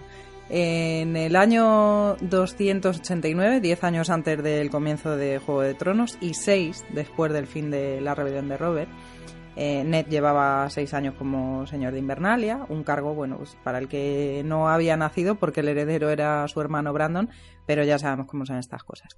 Bueno, a pesar de esto, pues Ned estaba ahí ejerciendo su labor perfectamente y de repente Balon Greyjoy dice que se alza contra el trono de hierro para independizarse y para restaurar pues eh, su título como rey de las Islas del Hierro, las antiguas costumbres que ellos llamaban, ¿no?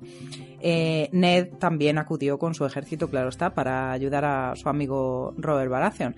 Balon pensó, a ver, pues que mm, como el nuevo rey llevaba poco tiempo en el trono, la situación, bueno, aún era un poco inestable. Yo pienso que esperó mucho, porque en seis años ya se pueden estabilizar las cosas.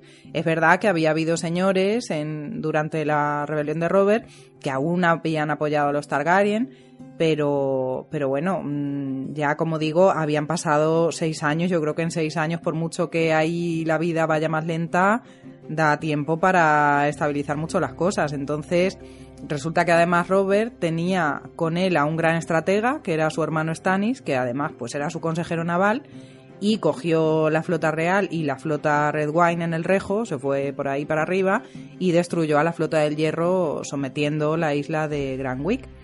Eh, Ned Stark, sin embargo, permaneció al lado de, Robert y juntos con el ejército eh, real y con el ejército del norte ganaron la batalla principal que tuvo lugar en la capital, en Pike. Y sí que es verdad que gracias a, Stannis, pues todo fue mucho mejor porque ya había derrotado a la mayoría de la, de la flota de los Hijos del Hierro.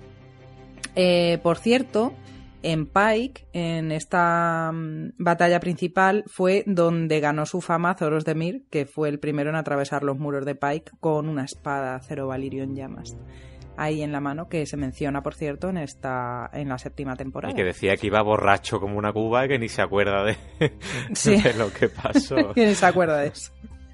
Se le encendió la espada del alcohol que llevaba en el cuerpo. O sea, se, llevaba sangre suya ardiendo por ahí.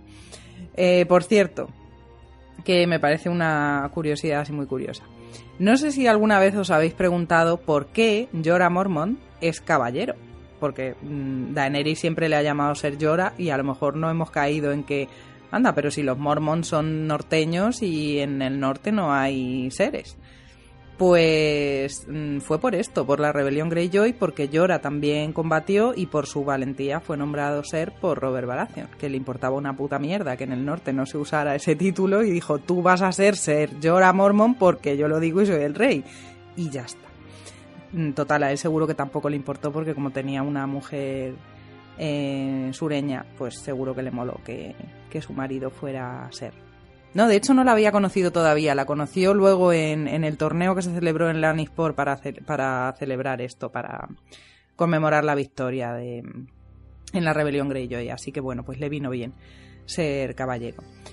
Total, que al final Balon Greyjoy se rindió, perdió a sus dos hijos mayores, eh, el último varón que sobrevivió, Theon, fue llevado como pupilo a Invernalia. Yo sospecho, pero es una sospecha personal, que Ned quiso llevárselo para evitar que el crío pues eh, lo pasara mal en desembarco si se lo llevaba Robert o, Stannis.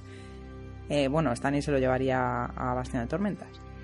Pero bueno, pues en Invernalia la verdad es que Ned se preocupó por criarle como a uno más, no le trató mal en ningún momento, no le apartó de la familia, así que bueno, pues Así terminó la, rebelión Greyjoy. Voy a hacer un, nuevo paréntesis, si me permitís. ¿Os acordáis ese debate al principio de si Boromir decía al final de... Bueno, al final, en su muerte, lo de mi hermano, mi capitán, mi rey. La verdad es que Lo has buscado. Sí, lo he estado buscando. Sin embargo, pues como me ha dado tiempo, yo creo que es mejor que nos lo cuente otra persona. Ya ves, las cosas del directo. ¡Ah! Hola Carlos y chicos del podcast de Hielo y Fuego, aquí Elia Martel en directo desde Hobbiton.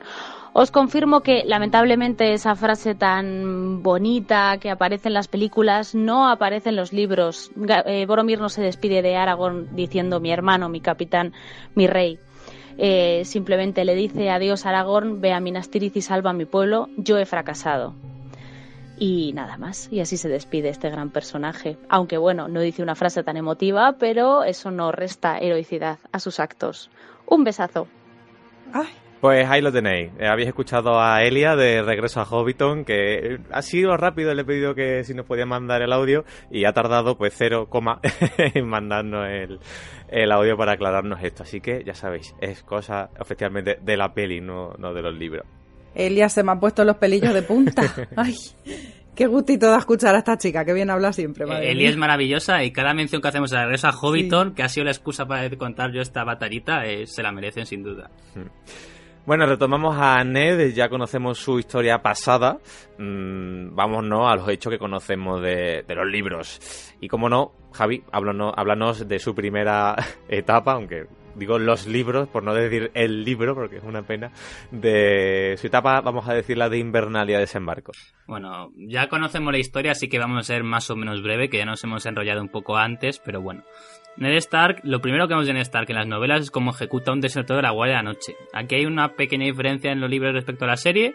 En los libros es Gareth, en la serie es Will, es decir, en la serie entrevis- eh, mata al jovencito, que es el que sobrevive de la lucha.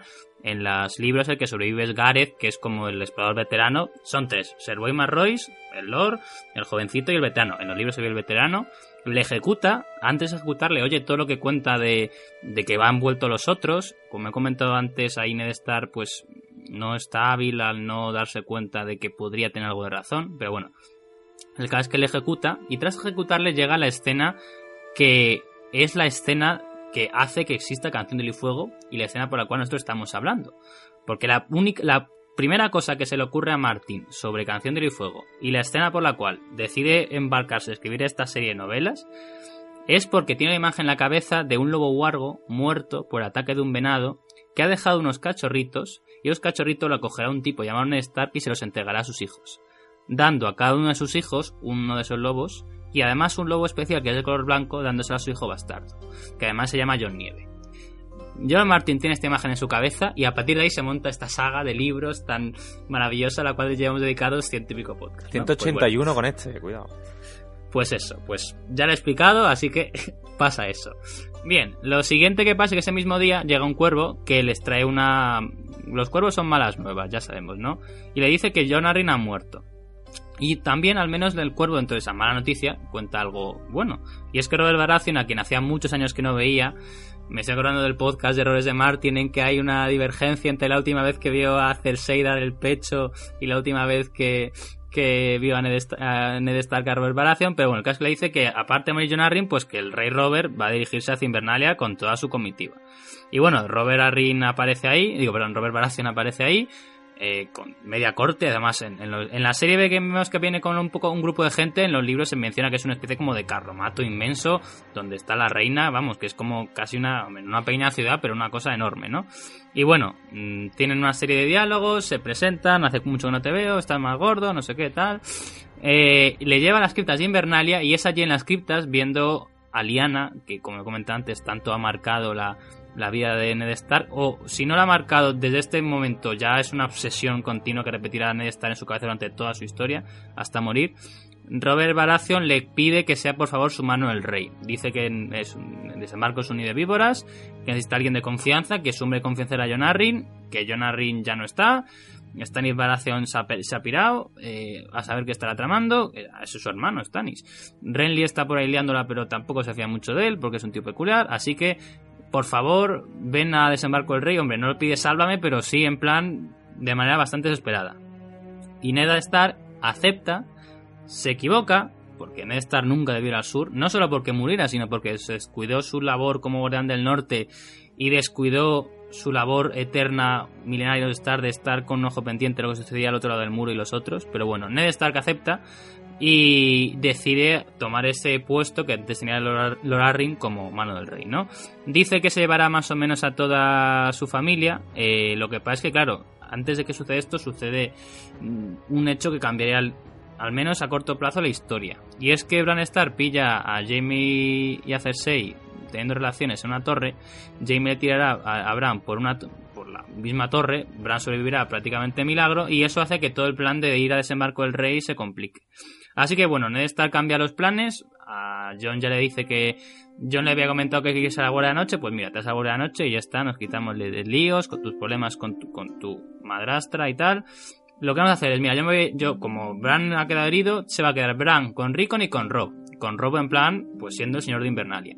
Y me voy a bajar al sur solamente con, con Sansa y con Arya. Catelyn, pues mira, si la cosa se mejora con Bran, te puedes venir, pero de momento te puedes venir las tres. Lo que pasa es que llega un segundo mensaje, en este caso secreto, no como el anterior cuervo que lo vio todo Invernalia, y es un segundo mensaje que viene de Lisa Arryn, la esposa de John Arryn y la hermana de Catherine Stark, en el cual le dice que quien ha matado a John Arryn han sido los Lannister, y que tenga mucho cuidado con ellos.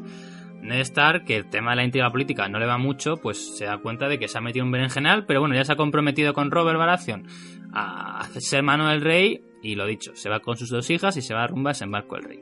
Y antes de llegar a desembarco del rey sucede un hecho que es yo creo que es importante, y es que tras una discusión que ha habido entre Ned Stark y Robert Baratheon sobre qué hacer con Daenerys Targaryen, porque le han contado que se ha casado con Caldrogo, recordemos que la boda de Caldrogo y, y Daenerys Targaryen sucede el año anterior a que empiece la historia normal de Juego de Tronos. En los siete reinos tenéis un artículo, de, bueno, una serie, unos cuantos artículos sobre toda la cronología de la saga, y como ese hecho sucedió anteriormente, pues da tiempo a que llegue la noticia a Poniente ya tiene una primera discusión sobre este tema, sobre qué hacer con Daenerys Targaryen, pero bueno, lo fundamental que aparece aquí, o lo que más tengo que contar, es lo que sucede con, con los lobos wargos. Y es que tiene una bueno, pequeña, tiene una disputa básicamente Arya con Joffrey, en el cual pues Arya se burla un poco de, de cómo Joffrey, lo de tonto que es, y al final lo que acaba sucediendo es que Nimeria, el lobo wargo de, de Arya, y era Joffrey. No le mata, ni mucho menos, pero le, ciertamente le hace una herida. Así que Cersei Lannister se pone histérica, dice que hay que matar a Dama, o hay que matar a, hay que matar a Nimeria, hay que matar a todos los wargos que pillen, porque es terrible lo que ha sucedido. Nimeria ha huido, así que Ned Stark, pues el honorable Ned Stark, dice, pues mira, pues eh, ya que no, no hemos pillado a Nimeria, que fue la culpable de herir al legítimo, al príncipe Joffrey, pues con ganas de mi corazón, lo siento mucho Sansa, pero tendré que matar a tu nuevo wargo Dama. Y ya digo, antes embarcó el rey, lo último que sabemos, un hecho que he comentado antes, me parece bastante bonito en los libros.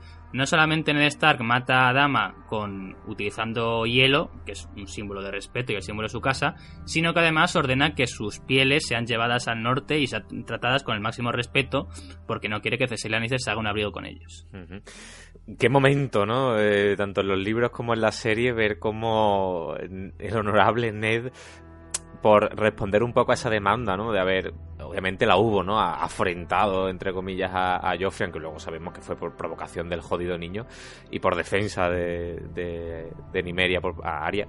Mm, tuvo que responder a a esa muerte, ¿no? Si no tenemos, por culpa de Cersei, la hija de, de, Ya que no tenemos a una, pues matamos a la otra pobre. Además, recuerdo en la serie que todavía era un, era un ¿no? Que todavía no habían metido Sí. CGI. Se veía la pobre dama, cómo iba con Sansa, con una correa, como... Tengo clavada, más que la he visto hoy, sacando también, buscando cortes y tal. La- ese pobre perro, que luego de hecho la adoptó Sophie Tarney, creo que murió hace poco la- el animal, ¿no? Hmm. Mm. con esas cejas para arriba, ¿no? Así con cara de buena y me da una pena cada vez que veo es- esa escena. Y el momento de, a pesar de que no es con hielo, que es con simplemente una daga, se escucha el, el gemido, ¿no? De, de cuando la mata y, y luego despierta a Bran y tal. eh, uf, es un momentazo. Yo es que soy de esos de que sufre más con los animales en pantalla y con las personas, ¿no? Cuando, cuando les pasa algo. Pero bueno. Ay, que da mucha pena, de verdad. Sí, y más es una injusticia enorme.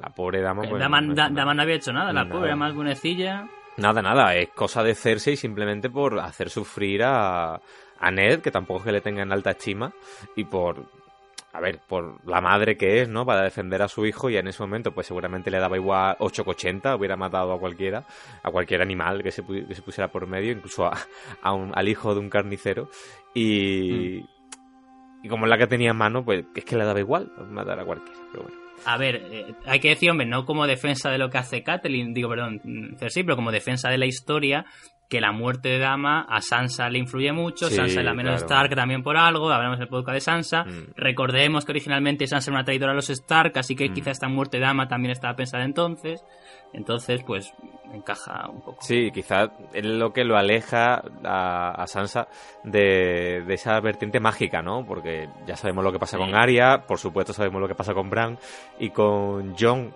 en menor medida, aunque también tiene su cosa, eh, ¿qué hubiera pasado con Sansa, ¿no? Con, con ese enlace con los Wargos, ¿no? Ya digo, no es el tema de este podcast, aunque sea sobre Ned Stark, Mm. pero la teoría de que todos los Stark son, son cambiapieles, son wargs, es bastante presente. Yo Sí, si no la sí, compro, la compro pues borricón porque Ricon es muy pequeño para darse cuenta, pero o sea, luego el debate, ¿Sans hubiera podido ser Warg de, de Dama si Dama hubiera estado viva? Pues igual sí, yo no lo descartaría del todo. Hombre, mm, no es tema, pero bueno, no con, le pega, no le pega, pero si los otros hermanos podían, pues igual. con Rickon no sabemos porque es muy pequeño, pero sí que tiene su momento de visiones cuando muere Ned, que dice que lo ve Sí. en las criptas. Y hombre, yo me veo a un niño metido en una cripta diciendo que ha visto a su padre y yo, sal- yo salgo corriendo. o sea, a mí que. A mí que me registren. Y, y a Rob, porque no tenemos punto de vista, pero se puede intuir, ¿no? También se decía que tiene una relación muy estrecha con Viento Gris, que le, le obedecía. le- Yo estoy seguro que ahora con viento gris, si no era cambia pieles total, se metía de, sin querer en su cuerpo, pero Sí, como pasa con John, por ejemplo. sí, mínimo como John, sí. Mm.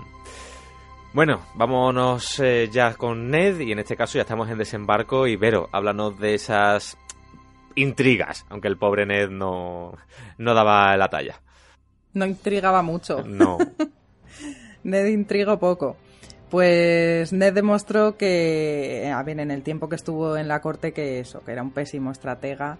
Pero bueno, esto creo que simplemente está relacionado con su bondad, ¿no? Alguien que es por naturaleza bondadoso, pues le cuesta mucho de- detectar la maldad de los que le rodean. Y además, pues como dice Meñique, tienes que conocer muy bien a tus enemigos para saber por dónde te van a salir, para poder predecir sus ataques, para atacar antes y, y esto una persona con buen corazón no puede hacerlo. Eso está clarísimo. Así que es imposible que Ned sobreviviera a ese nido de víboras que era desembarco en esa época.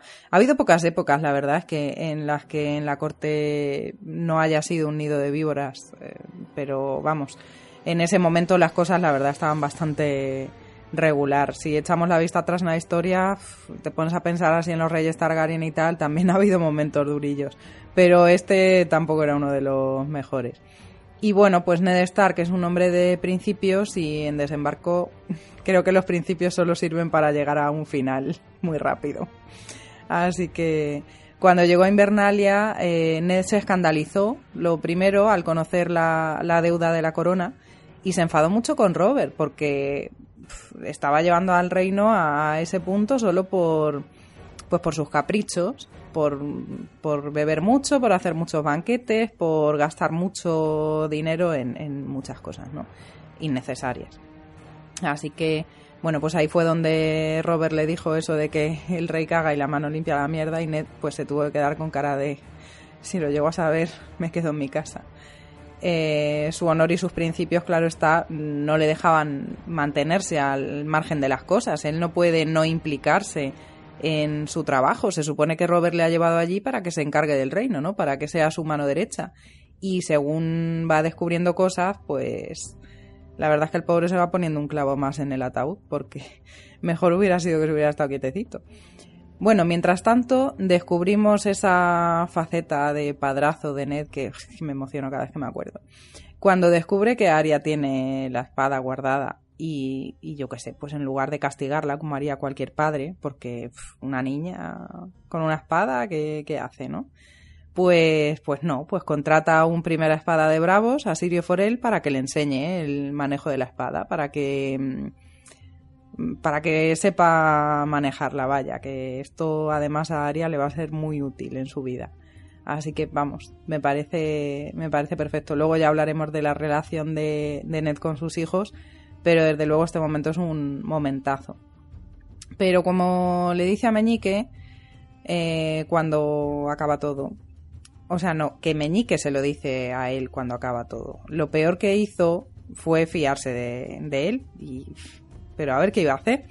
Es que claro, el hecho de que Meñique fuera amigo, entre comillas, de Caitlyn, pues es, es- eso juega en su contra, porque le da motivos para fiarse de él y luego que Meñique es tan así que sabe, sabe cómo montárselo. El caso es que después de que Caitlyn llegase a desembarco para contarle lo de la daga, lo de que habían intentado asesinar a Bran y todo eso, que Petir dijo que era suya, que la había ganado, que no sé qué. Petir le promete a Ned que le ayudará. Y Ned, ¿qué hace? Pues, pues se lo cree. A ver, si es que. Si es que es muy buenazo. Entonces empieza a tontos, investigar. pobre. Ya, pero no, o sea, tonto no es. No, pero tú, tú sabes. Lo que pasa es que, pues eso. A ver, no, también aquí hay una cosa que es, me da un poco miedo decirlo, pero Martin hace a, a Ned un poco más tonto, digo, no es tonto, para que la historia pueda. Es que no así. es tonto, yo diría confiado No, o, no, o no, no, crédulo, ¿no? Que Eso, crédulo. sí. lo he comentado antes, que Ned eh, está un poco más chapado a la antigua y está chapado más al- a, los eh, a los estatus quizás de, de- de Invernalia, ¿no? Donde el que va por delante pues es lo que hay, ya seas Stark, seas Bolton, mm, no vas a fingir y no está acostumbrado quizás a esas intrigas palaciegas, no está acostumbrado a Meñique, no está acostumbrado al Trono de Hierro, a, a, a Cersei y a cada uno a su rollo montándose su historia. Entonces, pues, Mm. que Meñique te dice que tu mujer está en el burdel, que la tengo escondida tal, te lo crees y al final, pues, como que no es capaz de ver la- lo que realmente quiere Meñique, ¿no? Hasta que lo tiene encima. Eh, No es tonto el pobre, es crédulo y que no está hecho para, para Pues es que es eso. Pero yo lo que quería sacar muchas veces, los malos de las pelis, eh, en la página esta que me gusta, TV Tropes, dice que le toman la, la Villain Ball o la Idiot Ball, que es como un personaje de repente hace una cosa que no tiene mucho sentido, sobre todo los malos de la historia, como lo de perdonar la vida, uno cuando está el héroe está a punto de morir y el, y el malo en lugar de matarle se ríe. Se pone a hace hablar, sí. Sí, eso pues. No, o sea, eso es como el epíteto y el caso más así. Pero que Ned Stark le da un poquito de eso para que avance la trama, para que no se dé cuenta de lo que pasa en Desembarco del Rey y así pueda hacer toda la trama. Que igual Ned Stark no sería tan así si no fuera porque el guion le obliga, para que nos entendamos. Hombre, yo pienso que es porque una persona buena no va pensando cosas malas de la gente. Creo. Entonces, yo Mm. creo que es que sinceramente, o sea, y sencillamente, Desembarco no era un sitio para Ned Stark y ya está. O sea, no es sitio para, para personas como él y, y así le va. Ya digo, es que es que además Meñique no es una persona ajena a su vida, que le acaba de conocer y no sabe nada de él. No, es que su mujer se fía de él y si su mujer se fía de él, pues él se fía de él. Es así. Entonces, Sí. bueno, pues como digo, ya, ya tenía ahí un motivo para, para creer a Meñique. Pero, pero bueno. El caso es que entonces eh, Ned va a empezar a investigar sobre la muerte de John Arryn. Y llega a descubrir que John Arryn y Stannis pasaron mucho tiempo juntos visitando a hijos bastardos de Robert que estaban por ahí desperdigados por desembarco. Aquí ya van surgiendo cosas. Pero entre medias de esto mm, tiene lugar esa reunión del Consejo Privado en la que Varys informa que Daenerys Targaryen se ha casado con un Caldo Raki y está embarazada. Y Robert entonces dice, bueno, pues que la maten a ella y al bebé.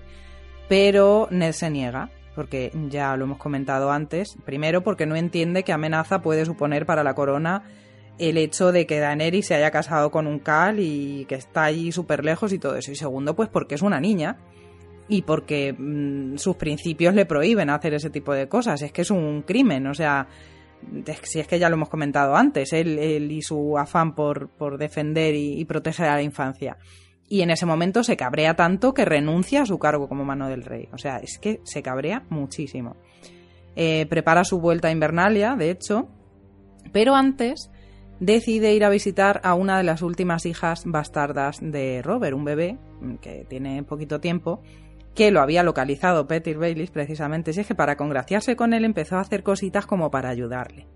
Y entonces le dice, mira, aquí en el burdel de Chatalla me he encontrado con una muchacha prostituta que ha dado a luz a un bebé que dice que es del rey. Y la ha llamado Barra, es una niña. Que por cierto, es una niña morenita. Y Ned ya va atando cabos para llegar a la conclusión final. Por eso digo que tonto no es, lo que pasa es que le cuesta.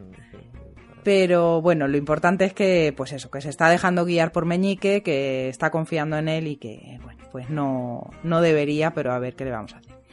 Entonces, cuando Caitlyn se lleva a Tyrion prisionero al nido de águilas y la lía pardísima, Jamie Lannister se cabrea muchísimo porque en aquella época era un poquito capullo y le tiende una emboscada a Ned donde van a morir varios de los hombres de Ned, eh, Jory Castle creo que moría también, que me dio una pena grandísima, es que madre mía, este evento es súper dramático. Y a Ned le destroza una pierna. Y esto en la serie está súper bien hecho y a mí me da mm, toda la grima. Y mientras está convaleciente, Robert va a visitarle y le pide que vuelva a ser hermano o va a poner en el cargo a Jamie Lannister. Así que, pues... En fin, Ned acepta y vuelven a hacer las paces como otras veces que había pasado en su vida. Entonces el rey se va de caza a hacer lo que mola de ser rey, o sea, lo que le da gana, y Ned se sienta en el trono para hacer lo que no mola de ser rey, que es mm, trabajar. Escuchar a la gente que llega pidiendo cosas, quejándose de cosas, y bueno, pues llegan tres señores de las tierras de los ríos a decir que mm, Gregor Clegane está saqueando pueblos por ahí, por las tierras de los ríos. Así que Ned envía a Beric Dondarrion, a Zoros de Mir y a unos cuantos más, que bueno, pues con Zoros de Mir sobre todo pues se llevaba bien desde el tema de la rebelión Greyjoy, y quieren, o sea, les pide que lleven a Ser Gregor Clegane ante la justicia para responder por estos hechos. Y de ahí surgirá la hermandad sin estandartes cuando ya se queden sin trabajo que hacer. O vamos, sin señor al que servir, más bien. Pero bueno, aunque vuelve a ocupar su cargo de mano, él no va a dejar de lado su investigación sobre la muerte de John Arryn, va a seguir tirando del hilo eh, un hilo que, por cierto, pues eso, Meñique muy hábilmente le va colocando, y va a llegar hasta el libro Linajes e Historias de las Grandes Casas de los Siete Reinos, que es un libro enorme, mm, súper antiguo, que lo escribió el gran maestre Maleon, que es propiedad de Paisel, y que según el mismo Paisel le dice, John Arryn estuvo leyéndolo antes de morir. Que yo estuve pensando si es que el libro estaba envenenado. el nombre de la rosa, sí. Sí, porque una ha visto y ha leído muchas cosas. Así que, bueno, pues ahí ya es cuando me imagino a Ned con la cara de la señora. Sí, es verdad. Me imagino a Ned con la cara de la señora del GIF de las matemáticas y las fórmulas. Sí. Con el libro ahí en plan. Uh. Yo, yo, estaba pensando que a Juego de Tronos Son Connery lo hubiera encajado de fábula, además, en un montón de papeles, ¿eh? La verdad que sí. Sí, sí, sí. Son Connery encaja en cualquier parte súper bien. Eh, bueno, pues eso, que, mm, que empieza él ahí a cuadrar, hoy todos los matrimonios que ha habido entre Baratheon y Lannister, los hijos han salido con el pelo negro, ¿esto cómo puede ser? Así que bueno, pues empieza mm, a calcular por ahí, a sumarle las integrales de los bastardos de Robert, todos con el pelo negro y no sé qué.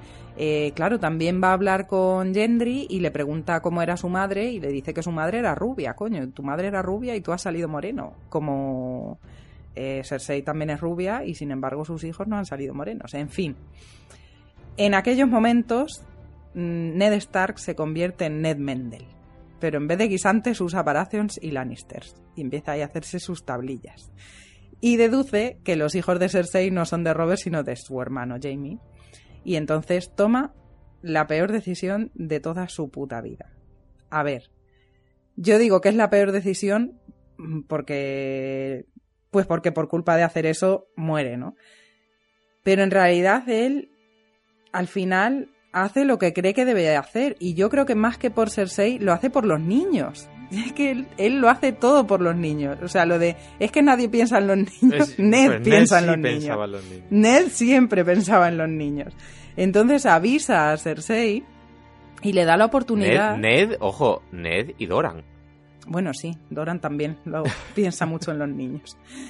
Pues, pues eso, que, que Ned avisa a Cersei y le da la oportunidad de huir de, de allí de desembarco antes de que él revele el secreto para que ella y sus hijos mm, se salven y no mueran. Pero hay amigo, Ned Stark, en el Juego de Tronos o ganas o mueres, y eso Cersei se lo sabe muy bien. Así que bueno, pues Ned no supo jugar al Juego de Tronos, o no quiso, no, no sabemos muy bien. Eh, y Cersei pues actuó muy rápido. En, en un momento, o sea, fue hablar con Ned y ya, lo orquestó todo para que Robert sufriera un accidente, entre comillas, de caza que, que le llevó a la muerte. Pero, para su desgracia, no murió en el momento. Y mientras estaba agonizando, eh, Robert le pidió a Ned que escribiera una carta declarándole al propio Ned regente y eh, protector del reino hasta que Joffrey alcanzase la edad, eh, la mayoría de edad. Por otro lado también estaba Renly que sugirió apresar a Cersei. Ned se negó totalmente. Y Petir le urgió a Ned a que se declarase públicamente como regente antes de que fuera tarde, que al final fue tarde. ¿Pero qué quería Ned? Pues Ned quería lo que tenía que ser, porque mm, lo que tenía que hacer era cederle el trono al verdadero y legítimo heredero del trono de hierro, que no es otro que Stannis Baratheon. A ver si nos enteramos de una puñetera vez. A ver. Y Petir eh, le ofreció que el apoyo de la guardia de la ciudad que les iba a comprar para ayudarle a y Ned se lo creyó porque a ver total que en cuanto Robert murió Petir le traicionó y fue apresado y hasta aquí las intrigas palaciegas de Ned Stark pues vamos a acabar con la historia de Poniente, de Juego de Tronos, perdón, de Ned, sobre todo, ya cuando lo hicieron prisionero y, por último, su ejecución. Javi. Bueno, la, la, la, el, el, hecho de hacer prisionero a Ned Stark provocaría seísmos en todo el reino. Automáticamente, cuando llega la noticia al norte, eh, Rob Stark convoca a los banderizos. Eh, eh, la Guardia de la Noche da las noticias y, vamos, y, y, John Nieve casi le echan de la guardia por eso. Todo Poniente está temblando al ver qué va a suceder. Y una de las personas que está más interesados en que pase algo, pero no todavía, es Varys. Varys visita en las mazmorras a Ned Stark. Le informa que está la cosa complicada, pero que podría hacer una gestión por él. Si confiesa su traición, le perdonarán la vida y le mandarán a la Guardia de la Noche. Además, Varys sabe que Ned Stark tiene un hijo, bastardo se supone, en la Guardia de la Noche, y que, bueno, podría estar con él y reunirse y estar el comandante Mormon, que le cae muy bien y tal. Y Ned Stark al principio lo rechaza porque dice, mira, yo el rey legítimo es Stannis, eh, Joffrey este es un bastardo y encima los, los, Lannister me quieren matar, o sea, no, no, no voy a decir, no voy a ceder. Pero Varys le dice, oye, es que si no cedes igual matan a Arya, e igual matan a Sansa. Y claro, ahí le tocan la fibra sensible a Ned Stark, que como hemos dicho antes, Ned Stark siempre está preocupado por los niños y que no les pase nada. Así que dice, pues mira, yo acepto tu, tu esta trama en plan que a mí no me no me gusta demasiado de, de, ceder y de mentir, de hacer una mentira públicamente, decir que es rey legítimo quien no es, a cambio de que por favor perdonen a mis hijas. Y Varys efectivamente llega, le cuenta el plan a, a Cersei, Cersei acepta porque dicen, pues mira, Ned estar en el muro es un problema menor y Seguramente Cersei no era consciente de lo que hubiera provocado Ned Stark volviendo al norte vivo y lo que provocaría, porque seguramente la rebelión no acabaría, más si Arya y Sansa siguen en poder todavía desembarco el rey. O sea, Cersei ahí no estuvo hábil desde el punto de vista político, yo creo, no es una gran política. Cersei, aunque ella sí que se crea, aunque se crea Tywin Lannister, es más parecido a Aerys II con tetas, como dice Tyrion. Entonces, eh, pero bueno, que Cersei acepta y Joffrey de hecho también acepta a priori. Así que bueno, pues a Ned Stark le comunican, aunque eso no lo, no lo vemos, esa escena no la vemos, pero asumimos que Varys o alguien le comunica a Ned Stark que efectivamente al día siguiente o posteriormente va a ser llevado ante el Gran Septo de Valor y si allí confiesa sus pecados y dice esta mentira de que Joffrey es el rey legítimo, pues tanto Arya como Sansa serán perdonadas y podrán todos juntos volver al norte. ¿Qué es lo que pasa? Que alguien convence a Joffrey Baratheon o no. Estuvimos debatiendo esto más bastante en el podcast pasado de Errores de Martin. ¿Cómo pudo ser que a Varys se le escapara este hecho? Que de alguna manera Joffrey Baratheon cambia de decisión y después de oír a Ned Stark que dice una confesión pública que eh, Joffrey es el legítimo, he conspirado para matar a Robert, he conspirado para matar a Joffrey, eh, todos tenéis que querer a Joffrey, Stannis tampoco es el rey legítimo, sino que es un traidor porque no quiere reconocer a Joffrey como nuestro rey. Después de todo eso, cuando Ned Stark y todos nosotros, porque ya hemos leído muchos libros y esperamos que el protagonista de esta manera milagrosa al final se, sal se salve, aparece George Martin y le, y, le pone la mente a Joffrey. No, no, no, no. A un rey no le tienen que amar, le tienen que temer. Así que Seilin, tráigame la cabeza y decapitará a Ned Stark. Además le decapitará con su propia espada de hielo, lo cual es una humillación bastante grande. Provocaría unas consecuencias tremendas, básicamente la guerra de los cinco reyes, que el plan de Varys de traer a Aegon en los libros o un Targaryen en la serie sucede antes de tiempo, el ascenso de Meñique al poder no absoluto pero a un poder total, unas cosas tremendas, pero bueno, no es cosa de este podcast, sino solamente hablar de Ned Stark, que su vida, por desgracia, terminaría aquí. La verdad es que el momento eh, que ejecutan a Ned en- obviamente, yo, por ejemplo, sí que me leí eso antes que, que lo vi en la serie. mm, no me lo creía. Es decir, no me lo llegué a creer. Ese, como tú has dicho, viene Martin y le pone en la mente de Joffrey el. De Joffrey, o una frase que luego dice Tywin más adelante, pero bueno. em, hay que temerte y voy a hacer lo que me dé la gana en contra de su madre, porque la propia Cersei dice, pero ¿qué estás haciendo, niño loco? Todo el mundo que estaba ahí, nadie sabía de ese plan, o sea, que eso es cosa de, de, de Joffrey, ¿no? De, de que estaba zumbado de la cabeza. O de influencia meñique, pero Sí, bueno, bueno, lo eso- hablamos en otro eso podcast, sí, no vamos a eh, repetirnos. Eso ya lo debatimos, pero vamos a, a- aquí vamos a decir que, o yo por lo menos voy a decir que es de Joffrey que estaba muy zumbado y que era una variable que nadie podía controlar.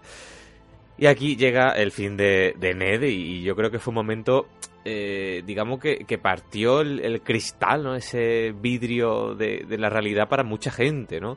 Eh, y que Juego de Tronos marcó un hito de, de que mató a su personaje. Hoy en día ya creo que estamos curados de espantos y que quiera que no aceptamos un poco más la muerte de algunos personajes principales. Sin embargo, que en la primera temporada al actor posiblemente más conocido del reparto de Juego de Tronos, porque si bien es cierto, hoy en día todo lo, todo el plantel de la serie son muy ilustres, muy conocidos, pero claro, en la primera temporada Sean Bean era posiblemente el, el actor más conocido, digamos a nivel comercial, por, por El Señor de los Anillos. Luego había actores de teatro que obviamente en la primera temporada pues eran en su campo muy muy conocidos, pero no como Sean Bean.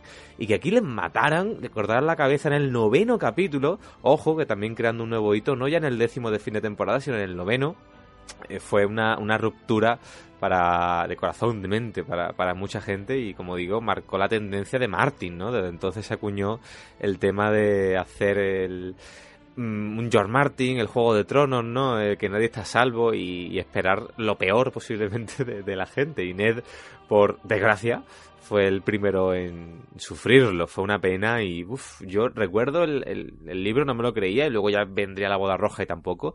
Y en la serie es que es un momento que estaba sentado, eh, digamos, como echado para adelante, ¿no? Que no estaba en posición cómoda, así retumbado, sino que estaba pendiente de lo que estaba pasando porque era un momentazo, ¿no? ¿Cómo, cómo lo recordáis vosotros?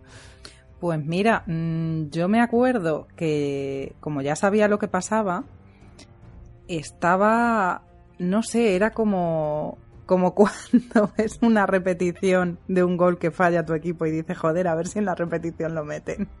Pues igual estaba, joder, a ver si en la serie lo han cambiado y no lo matan. Pero y de sí. hecho, cuando hicimos el visionado del capítulo 1, Sí. estábamos, a ver si nos muere esta vez, ¿no? Tú eras y ya lo habíamos visto 20 veces. Yo me acuerdo que lo pasé fatal porque es igual, eh, lo mismo, la misma postura que tú dices, porque como cu- cuando estás así más pendiente te echas así para adelante y estás Sí, así. sí. Yo estaba tapándome la boca para que no se me porque no estaba sola y estaba tapándome la boca para que no se me viera sollozar ni nada. Pero es que, madre mía, que, que pecha llorar que me pegué con él. Le- leyendo y viendo, o sea. Iba a recordar las Beautiful Death que hace, no recuerdo cómo se llama el artista este, que hace siempre la muerte de, en cada capítulo de Juego de Tronos. No me acuerdo de muchas, pero la de Ned Stark, que se ve la cabeza Sí, capital y salen sí, los sí. pájaros, es súper bonito, la verdad. Y además el, el póster de la segunda temporada que utilizaron la cabeza de Ned, que se veía clavada en, Sí, en la pica. Uf, La pica. Madre mía.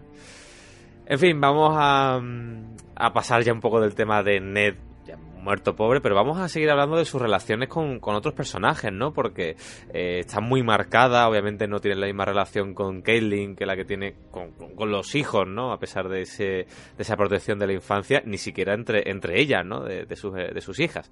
Sin embargo, vamos a hablar de, de la relación, Vero, entre Ned y Caitlyn primero. Pues eh, aquí me va a salir la vena pastelosa. Yo querría ser objetiva, de verdad, mm, pero es que no puedo. Yo he estado documentándome sobre la relación de Ned y Caitlyn porque, pues sobre todo quería ofrecer otro punto de vista, ¿no? No, no solo el mío. Y aunque me cueste creerlo, de verdad os prometo que hay gente que piensa que que la relación de Caitlyn no es tan bonita, como, o sea, la relación de Caitlyn y Ned no es tan bonita como como nos pensamos, no sé, igual soy yo la única que lo piensa, pero mm, ¿vosotros creéis que la relación de Ned y Caitlyn es, es una relación bonita? Es de las más bonitas de toda la saga, para mí, Hombre, así de claro. mm, es que, pues, pues hay gente que dice que no. Yo creo que es complicada, porque date cuenta que mm, es una relación, ella no se iba a casar con él, Ya. se iba a casar con su hermano y al final se casó con él de rebote. Pero Entonces, tampoco quería casarse relación- con su hermano, o sea... No, ya, ya, obviamente. Bueno, su, hermano era, su hermano era- vamos, su hermano era un número Era un uno. follarín, un tío alto, sí, era- guapo, fuerte, sí, sí, le sí. heredó la casa Star, era un Pizza brava. ¿eh? O sea, Pero, pero claro, eh, date Eso cuenta, una relación por conveniencia, que bueno, que aquí estaba a la orden del día, eh, Kaylin, que, que- que es muy, o sea, muy carismática, es muy, no es una mujer, digamos, sumisa, ¿no? Es muy, tiene un orgullo fuerte de su casa, el honor, ¿no? De la familia, y, y no es una mujer, eso, el término, sumisa. Entonces, que te casen con él, no ya de primera, sino de segunda, de rebote, porque el primero te lo matan, entonces, hombre, de entrada no parece una, hay una relación muy buena.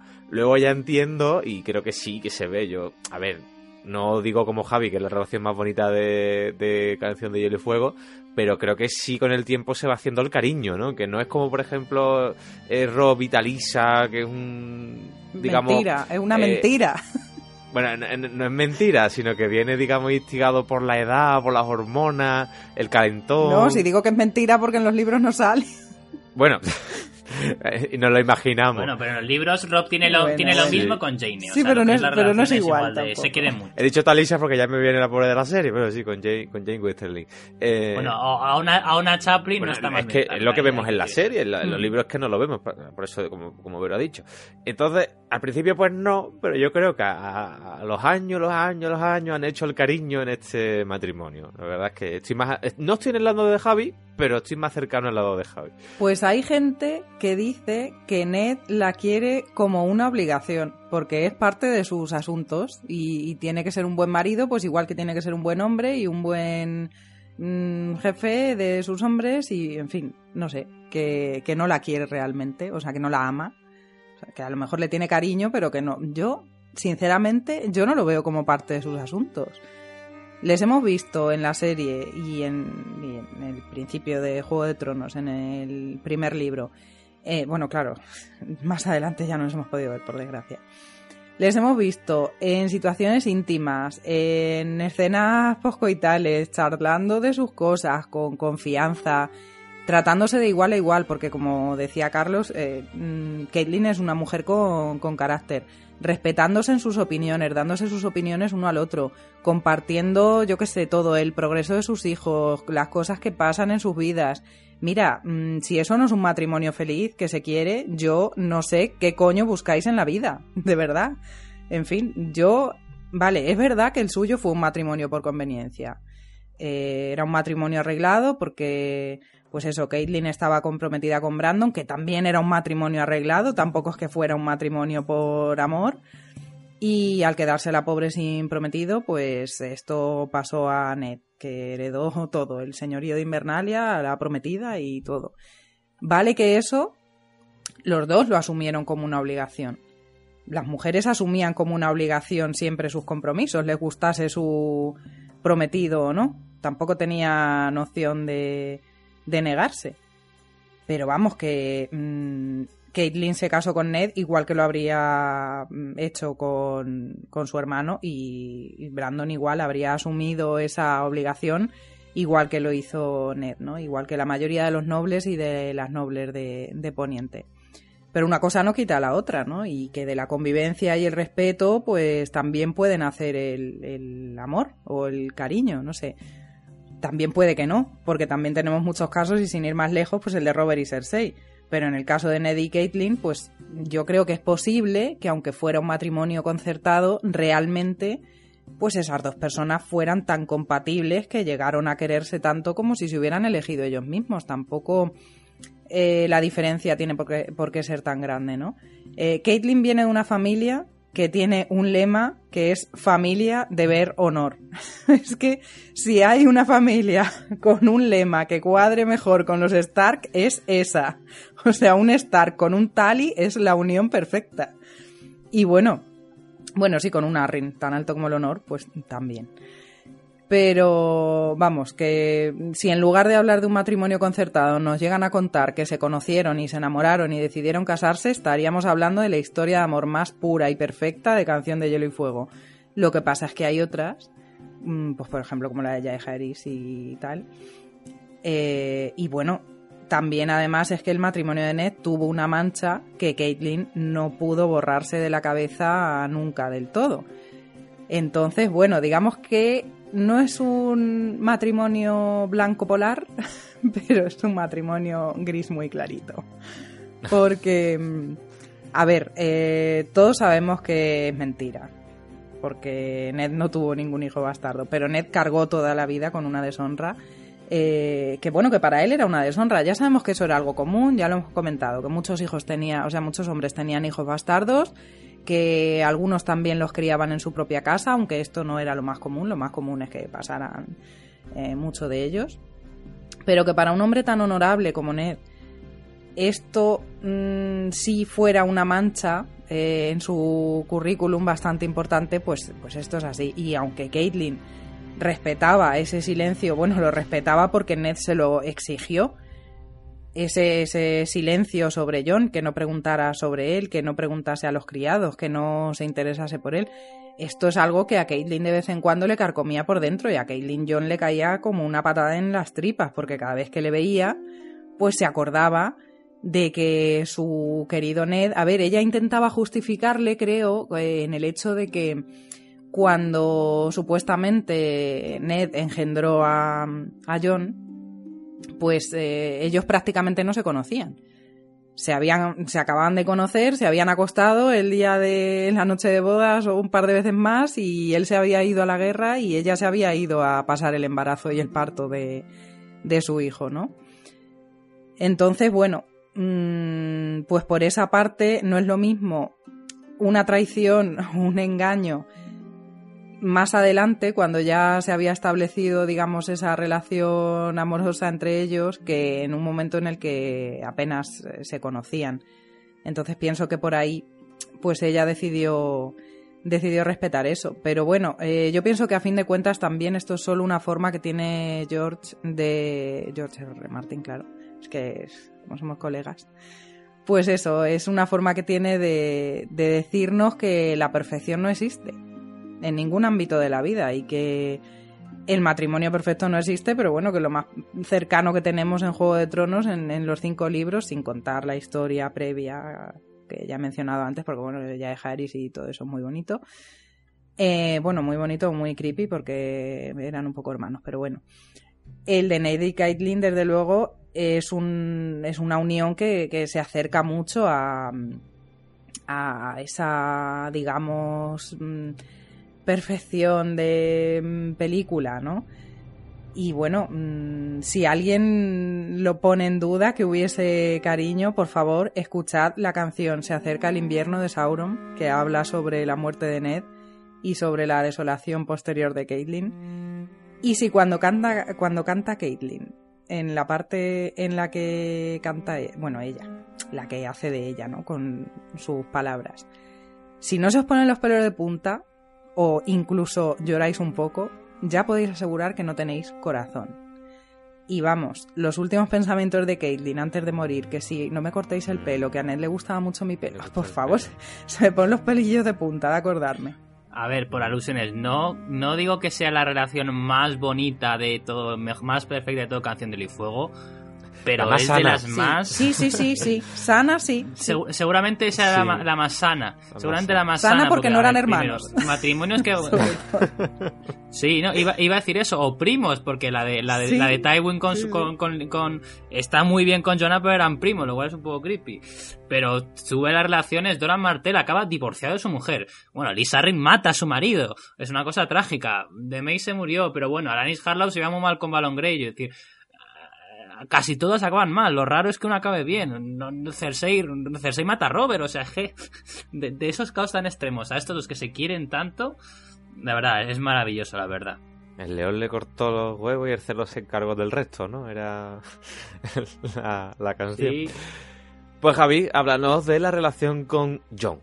Bueno, Igual que hay gente muy mala en el mundo que dice que la relación de Catelyn con Ned era malo, también yo he leído un tipo, porque estaba buscando como argumentos, que también dice que la relación de Ned con John era muy mala. Dice que John Nieve en Invernalia, pues casi mucha gente le mira mal, los sirvientes también le tratan mal, eh, Catelyn Starr le odiaba, sus hijos se dan bien con él, pero por ejemplo Sansa un poco así así. Dice que Ned Stark pues no lo hizo bien y no trató bien a John porque si lo hubiera tratado de otra manera pues seguramente sus sirvientes o, o, la gente del castillo lo hubieran tratado mejor además dice que John pues creció toda su vida creyendo que su madre era una prostituta que como que su madre no le quiso, que nadie lo hubiera querido, mmm, como que incluso le achacan a Ned Stark que tuviera miedo de tener relaciones con Ygritte. En fin, eso lo dice un pavo random de internet al cual cuenta con todo mi desprecio y mi falta de apoyo porque Ned Stark fue un maravilloso padre para John. Y John es quien es por Ned Stark.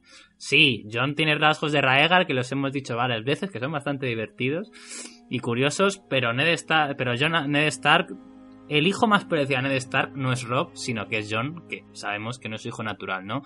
Ned estuvo siempre protegiendo a John de un secreto tremendo, un secreto que cuando sea revelado cambiará totalmente poniente, porque además si, nos hace, si hacemos caso a la serie, que yo creo que es algo que yo en mi caso me creo, John no solo es el hijo de Rhaegar sino que es el hijo legítimo. O sea, ha habido un, eso ya digo que es para otro podcast, ¿no? Pero el hecho de criar al legítimo rey de Poniente, según la dinastía Targaryen, ocultarlo además a tu mejor amigo, como es Robert Baratheon, criarlo tantos años como si fuera un hijo tuyo, criarlo no como un bastardo, sino prácticamente igual, dirá, hombre, dirá que no es exactamente igual que Rob, pero porque Rob es el heredero. Creo que si hubiera habido otro hermano mayor que Rob, hubieran criado, porque Rob y John tienen una edad muy parecida, sacan un año. Creo que si hubiera, Rob hubiera tenido un hermano mayor, la crianza de Rob y de John hubiera sido exactamente la misma. Tal es el amor que siente sí. John hacia el hijo de su hermano. De, de un segundo ah. hijo, básicamente. Claro, claro, claro. Es decir, digo, hay algún matiz porque Rob tiene que aprender a heredar Invernalia y todas esas cosas. Pero si no, de verdad, trato totalmente maravilloso. O sea, y John, John ama a Ned Stark, o sea, me estoy emocionando, pero es que John, casi, no, pero es que joder, es muy bonito. A ver, la culpa es de Vero que antes me emocionaba con el Catherine, pero, pero es que John llega a atacar a, un miembro de, del muro cuando llaman a Ned traidor. John prácticamente desier, deserta, bueno, de hecho deserta, se va de la Guardia de la Noche al final del primer libro porque ha oído que Ned ha muerto y quiere ir a ayudar a su hermano en la guerra. Es decir, todo lo que quiso Ned a, John, John lo vemos como está pensando en Ned, en todo lo bien que le trató siempre. Sí, por supuesto, John tiene presente lo de que Ned nunca le contó quién fue su madre, pero de hecho se despiden. Sabemos que es un signo de que va a morir uno de los dos.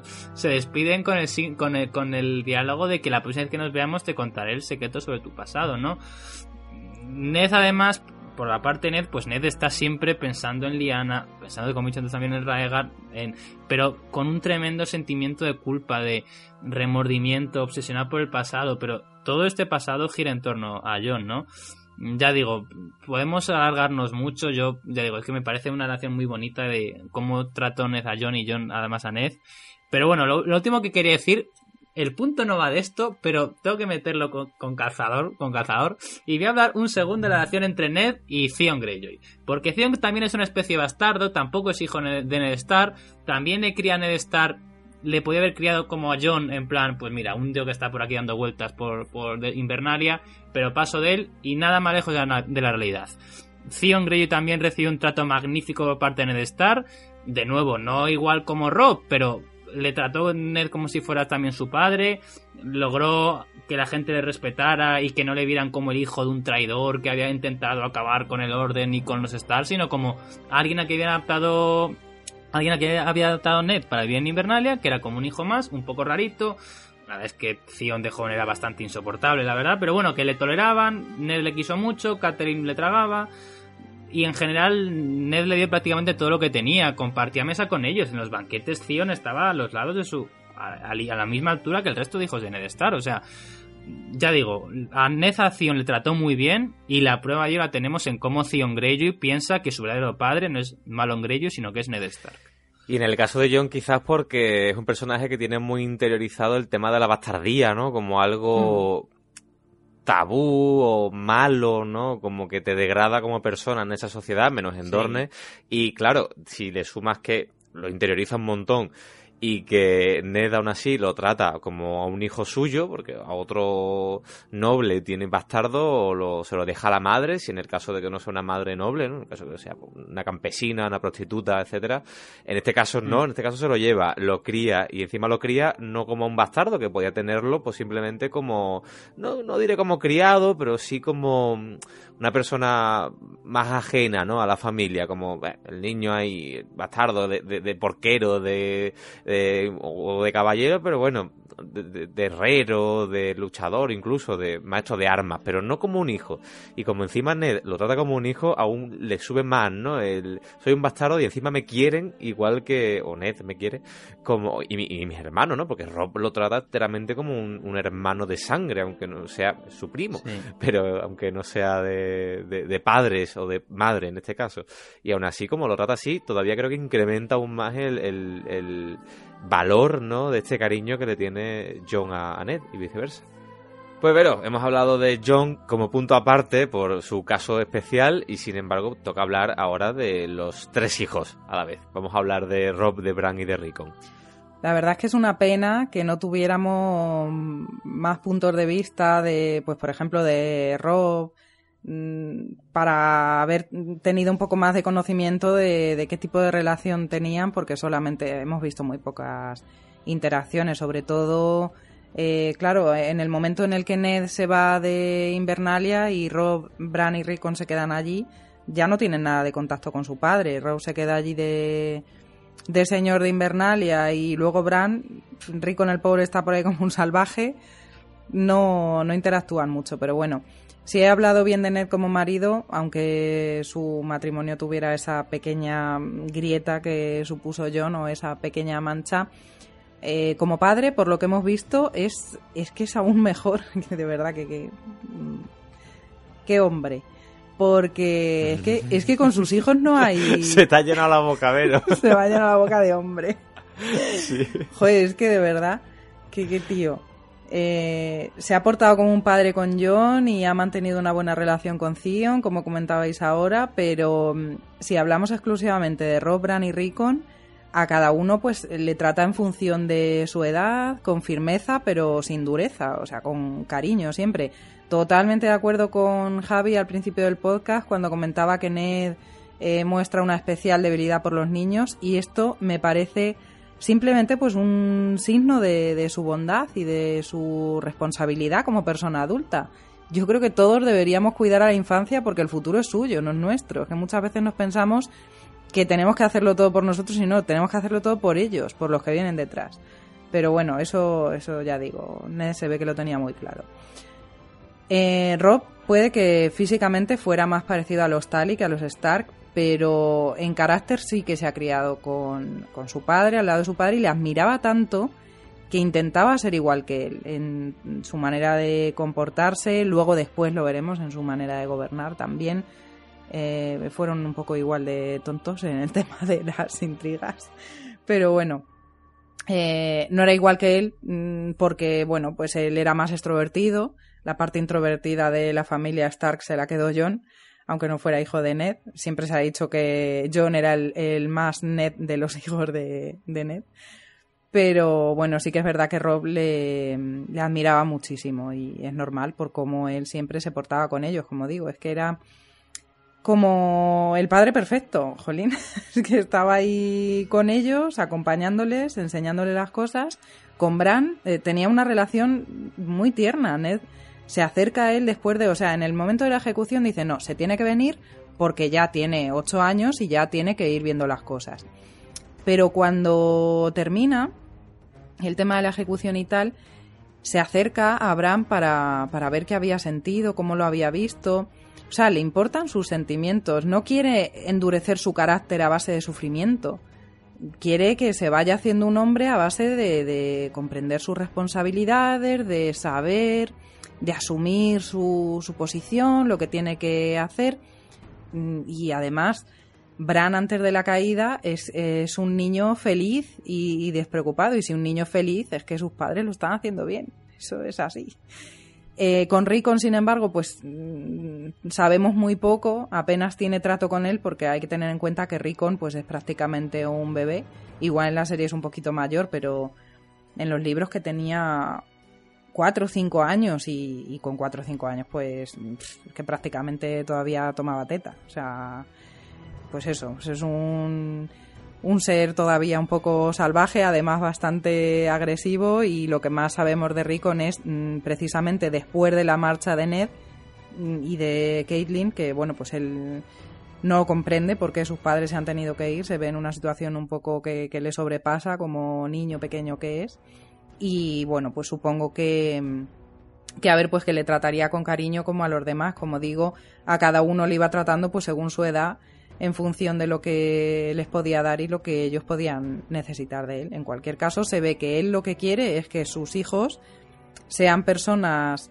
eh, rectas, consecuentes, honorables como él y sobre todo buenas personas.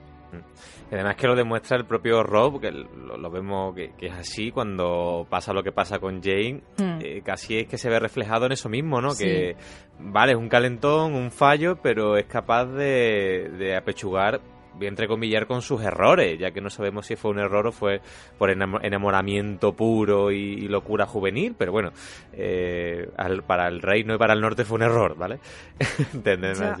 pero es que, es que ahí hay un problema y es que mm, digamos que al Ned aceptar eh, una cosa que él no había hecho, está sentando un precedente ante sus hijos que a Rob le permite hacer lo que hizo porque si su padre no hubiera tenido un hijo bastardo, por mucho que, lo criase como a un hijo, que, tomase responsabilidad, que es lo que al fin y al cabo pues él les enseña, que hay que eh, cargar con la responsabilidad de lo que uno hace. Mm, claro, él lo que aprende es eso. Bueno, si mi padre lo ha hecho, pues mm, yo también lo puedo hacer y no pasa nada. Me hago cargo y punto, y se acabó. Entonces, es que fijaos hasta qué punto la decisión de Ned de cumplir con la promesa que le hizo su hermana a rajatabla y asumir que, que iba a cargar toda su vida con esa mancha sobre su honor, hasta qué punto ha podido mm, implicar también ese error el de futuro, sí, el futuro del norte. Y de sus hijos, ¿no? Porque a, causa de ello pues murió el propio Rob y, y, y, medio, medio norte. Mm, pues Javi, vámonos con las niñas, hablando de Sansa y de Arya. Bueno, hay que decir que las dos adoran a su padre y eso que tiene una relación bastante diferente. Yo creo que, evidentemente, Sansa quería un montón a Ned y Ned quería un montón a Sansa.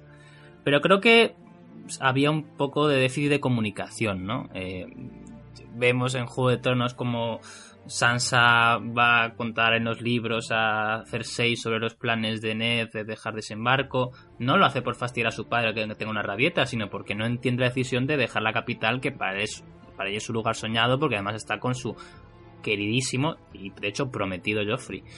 Eh, pero vamos, que pues, Sansa tiene esa rabieta, ya digo que puede que venga de lo que hemos debatido podcast pasados de que la Sansa de Juego de Tronos es un personaje un poco diferente del Sansa después. Pero precisamente el chip que hace cambiar a Sansa, que le hace ser tener una agencia propia y ser un personaje que ya nos parece muy atractivo, al menos a mí, pero creo que a más gente, es la muerte de su padre. La muerte de su padre, ver cómo su padre, una persona tan buena y que también se había portado con ella, eh, muere de manera tan injusta, a ella le, le supone un toque de atención, ¿no? Yo creo que Sansa en ese momento todavía no entendía muy bien por qué Ned Stark había tenido que su padre que matar a la dama. Yo creo que ya le costaba todavía un poco cría, pero aún a pesar, digo, estos roces que vemos en Juego de Tronos, vemos de fondo que, y lo vemos después en todos los capítulos posteriores de Sansa las novelas, que Sansa quiere un montón a Ned. Y además vemos un montón, por ejemplo, Ned se preocupa mucho de Sansa después del torneo de la mano, que ella no les lo pasa mal al ver eh, pues que mueren hombres delante de ella, que como que no entiende mucho, que su querido caballero Loras igual no le hace caso, pues Ned está, siempre pendiente de él. Sansa cuando ruega por la vida de su padre lo hace con todo su corazón. Ya digo, yo creo que no es una relación que podría ser tan sencilla y desde luego Sansa lleva mejor con su madre que con, su padre, eso lo tenemos claro, pero realmente, pues por forma de ser incluso también, pero esperamos que Sansa quería mucho a su padre. Y el caso de Arya es aún más claro. Arya ama a su padre, su padre iba a decir que tiene una relación muy interesante, iba a decir, o sea, ve a Aria de una manera que seguro que muchos padres no ven a sus hijas. No me imagino que muchos padres de Poniente, si su hija es como Aria, le pongan un profesor de esgrima. De hecho, me imagino muy pocos. Desde luego, Tywin Lannister jamás hubiera puesto un profesor de esgrima a Cersei Lannister. Sabemos que Cersei es pequeña, tenemos un podcast de ella. era, muy, era muy chico, en plan que se ponía la ropa de Jamie y todo, y cuando luchaba, dicen que luchaba cuando eran pequeños tan bien como Jamie. A eso piensa Cersei también, pero bueno. Y Tywin Lannister jamás le puso, vamos, es que lo último que se le ocurre a Tywin Lannister es ponerle a Cersei un, un profesor de esgrima. Sans Arya recuerda mucho a su padre cuando Arya está en Bravos y recuerda Invernalia, recuerda a Hielo y recuerda a su padre, o sea, eh, básicamente viven de ello. Todo lo que ha explicado Vero de cómo lo buen padre que fue Ned para, para Rob, Rickon y Bran, pues se puede aplicar también a Sansa Arya. Ya digo, me parece muy, muy, muy interesante y muy bonito como siendo, siendo Sansa y Arya tan diferentes, las dos quieran tanto a Ned y Ned les haya querido tanto las dos. Y dejamos ya un poco de lado a la familia y nos vamos a otras relaciones, ¿no? También muy cercanas, como no, principal, sobre todo en la trama de, de, Ned, es la de Robert, pero. Pues eh, Robert y Ned, la verdad es que son la definición de besties. son la brotepe por excelencia. Son súper, súper amigos y yo creo que la clave de esto es que los dos se respetaban y, se admiraban porque los dos tenían algo que le faltaba al otro. Hay que tener en cuenta que ellos se conocieron en una época de sus vidas en la que las preocupaciones eran limitadas, ¿no? Eran niños y no sé, probablemente si se hubieran conocido de adultos no hubieran sido amigos, porque luego después ya en la época adulta sí que hubo algunas cosas que en las que, bueno, ahora lo comentaré. Pero el caso es que de niños, pues eh, Ned era un niño muy tímido, bueno, era un niño, era una persona eh, en general muy, muy tímida, le costaba mucho hablar con la gente y abrirse a los demás. Y Robert era una persona súper extrovertida, muy carismático. Y mm, mientras que Robert era muy alocado y un poco irresponsable, pues Ned era todo honor y responsabilidad. Es que son como el yin y el yang, ¿no? Pero lo más importante creo es que el pegamento de, todo eso pues eh, fue el amor fraternal, el respeto, el cariño y es que eh, parece que ha quedado claro que Ned no es una persona que entable una relación con cualquiera, ni amistosa, ni amorosa, ni de ningún tipo. Pero eso sí, cuando lo hace, se entrega al 100%. Eso mm, creo que con Robert quedó más que claro. Es verdad que mm, para Robert, en alguna ocasión lo, comentó, Ned era un cabezota, era demasiado responsable, aburrido, demasiado recto, pero es que también para Ned muchas veces eh, fue difícil tragarse algunas de las cosas que hacía Robert, porque, por ejemplo, cuando Tywin presentó los cadáveres de los niños Targaryen, Ned estaba horrorizado. O sea, con todo lo que hemos hablado de Ned y la infancia, Ned y los niños, imaginaos encontrarte ahí a los cadáveres encima en el estado en el que estaban. Mm, y mientras tanto, Robert estaba súper agradecido a Tywin porque él no veía ahí dos niños muertos, veía dos enemigos menos.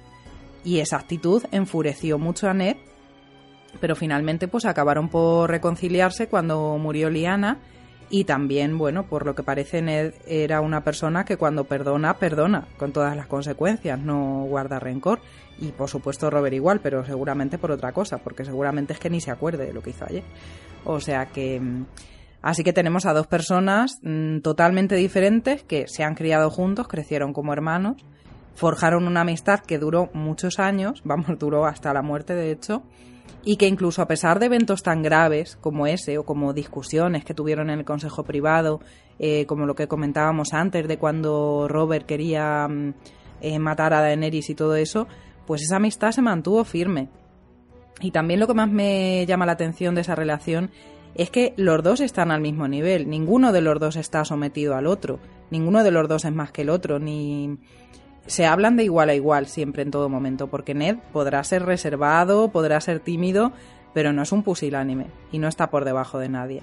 Y se lo demuestra. Bueno el momento de el momento de estás más gordo y la mirada de Ponda que tú es que por mucho rey que sea sí sí sí, o sea Es, es así, me encanta, me encanta. El otro pues, va a arrodillarse, agacha la cabeza y lo que hace Rob es darle un abrazo. Es que Mm. es tu rey, pero es que te has criado con él, al final es tu amigo y vale, sí, el, el- la honorabilidad de, no, de, de- de Ned y todo lo que queramos, pero que al final son dos colegas y está más gordo. Banda que tú te has conservado bien. Es que lo resumen a la perfección el, el encuentro, el primer encuentro que vimos, en- por ejemplo, en la, en la primer capítulo, en el 1, lo resumen perfecto. Es que con ese gesto que tienen ambos, ya inspira el, el- y denota perfectamente qué relación tienen ambos personajes. Pero fijaros qué bien lo saben hacer en la serie cuando quieren. Y lo, Mm, lo sí. que iba a decir es que solo si alguien eres muy, muy amigo, estás a alguien sin verle 7, 8 años y cuando le ves te das un abrazo así, como si no hubiera... O sea, los amigos de verdad hace mucho que no les ves y cuando les ves un día te pones al, te pones al día literalmente nada más verle y como si no hubiera pasado el tiempo. Yo creo que con la clave es que con Ned y Robert pasa lo mismo. Exacto. Y sin WhatsApp, ni, ni Facebook, ni... Va, ya te digo. O sea, que, Sí, sí, sí. que es peor todavía. Javi, lo hemos comentado antes, ha salido de pasado obviamente la historia de Ned, pero vamos a resumir un poquito y a recordar su relación con John Arryn. Bueno, yo creo que ya la hemos comentado un poco antes, así que no me voy a enrollar mucho. Básicamente, John Arryn es quien hace durante gran parte, la mitad de la vida, lo ha dicho antes Vero, de, de padre de, de.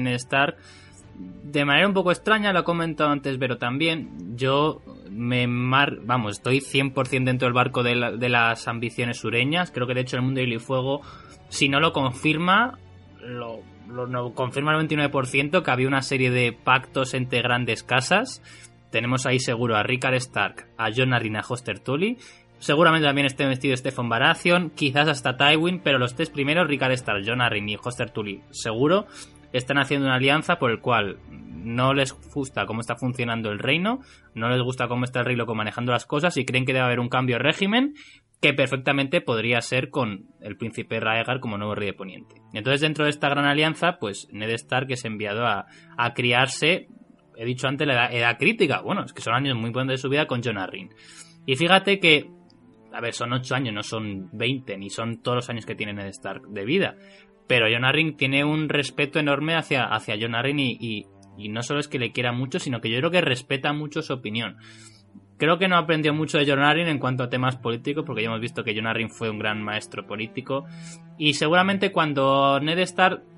Ah, yo creo que hay un- también un argumento para esto. Ned Stark cuando está criándose bajo Jon Arryn, eso es la mitad de su vida, la segunda mitad de su vida antes de la rebelión de Robert, básicamente está con Jon Arryn, pues como ha dicho Vero con Robert, pues viviendo la, la buena vida, ¿no? Pues ahí estás, está un Erasmus de 8 años, es que es lo que se montó Robert ahí, y con Ned, o sea, está fuera de casa en un sitio que hace mejor tiempo, pasándotelo genial y tal, pues mira. Se hizo pues, un Erasmus, ¿eh? Sí, sí, sí, un buen Erasmus. Entonces, pues es que, ah, pues eso. Entonces, yo creo que no, o sea, no escucharía demasiado los consejos en plan de, pues cosas políticas o cómo regir, cómo gobernar un- una región o lo que sea que diría, diría John Arryn, porque además Ned piensa, pues mira, yo soy un segundo hijo, quien va a ocuparse de gestionar Invernalia va a ser mi hermano mayor, ¿no? Entonces, bueno, eh, hay quien dice que me parece una interesante que John eh, Arryn también quiere que Ned Stark vaya con él, por si acaso de que John Arryn, recordemos, en ese momento no tenía hijos. Entonces, en el caso de no tener hijos, Ned Stark podría casarse pues con un como una Harold Arryn de turno. En el libro está Harold Arryn, que al final, por una cosa muy extraña, es el heredero al valle, pues encontraría un Arryn femenino que pudiera casarse con Ned Stark y de esta manera Ned Stark llegara a ser el heredero del valle si como que al no sucediera, pero si Jon Arryn muriera sin descendencia, ¿no? Me parece bastante interesante esa, esa teoría y bueno, no voy a decir más, solo que Jon Arryn primero es primero es, diría que casi como un tío para Ned Stark, cuando muere su padre en la rebelión de, Robert es su nuevo padre y por último, cuando en el mismo día se casan juntos, tanto Jon Arryn como Ned Stark se casan con las dos Tully, al final acaban siendo hermanos. Y ya como último punto de relaciones de Ned con otras personas, y casi que a, que a bonus, eh, te ha tocado Vero, no sé por qué, lo- el destino, los astros se han alineado hoy, y no sé si, a ver, sabemos que es un personaje que no te gusta y que seguramente no conozca, pero bueno, preséntanos a la gente la relación de Ned que pudo tener con Ashara Dane. Pues ¿sabes qué pasa? Que yo no sé por qué, Carlos, siempre que aparece a Sara por ahí me pones a mí el punto. Porque yo no puedo ser imparcial con esto. Veo que te cuesta y que no... Es no, que, A ver si a base de ponerlo le... le- Pero es que, de verdad, he leído tantos fanfics sobre Ashara y Ned, Ashara y Oberyn, Ashara y Elia, sobre Ashara en general. Ashara y Ashara. Que es que os juro que confundo lo que he leído en los fanfics con lo de los libros. Pero de verdad que hay veces que le pregunto a la gente, oye, ¿esto salía en los libros? Porque mm, hay alguno, mira, hay uno concretamente, no me acuerdo si se llamaba Evening Star o... mm, No me acuerdo cómo se llama.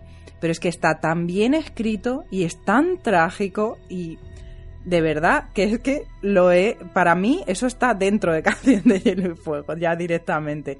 El caso es que no me termina de gustar porque acaba mal porque en ese fanfic es verdad que Ashara da a luz un bebé muerto que era de Brandon y se lanza de la torre.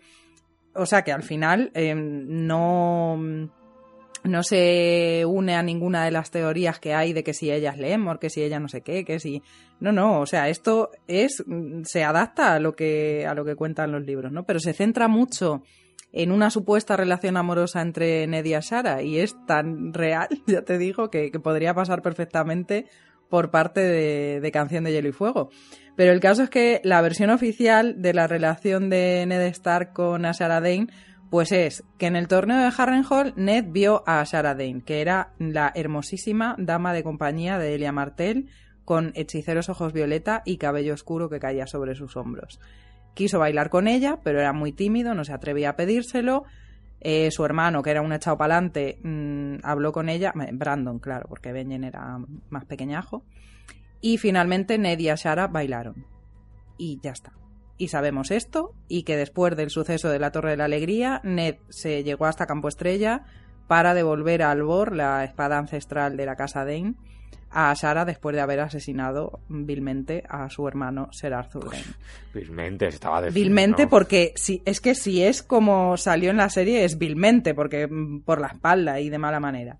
Yo por lo menos... Pues no te metas, no, no, te metas. Yo por lo menos me imaginaba otra cosa, pero bueno. Eh, poco más sabemos sobre la relación de Ned y Ashara. Mm, sabemos de saber, de realidad, porque bueno, puede que se gustaran o no. La gente dice que sí, que Ned se enamoró de ella, pero como Ned no lo ha dicho, pues mmm, no podemos saberlo.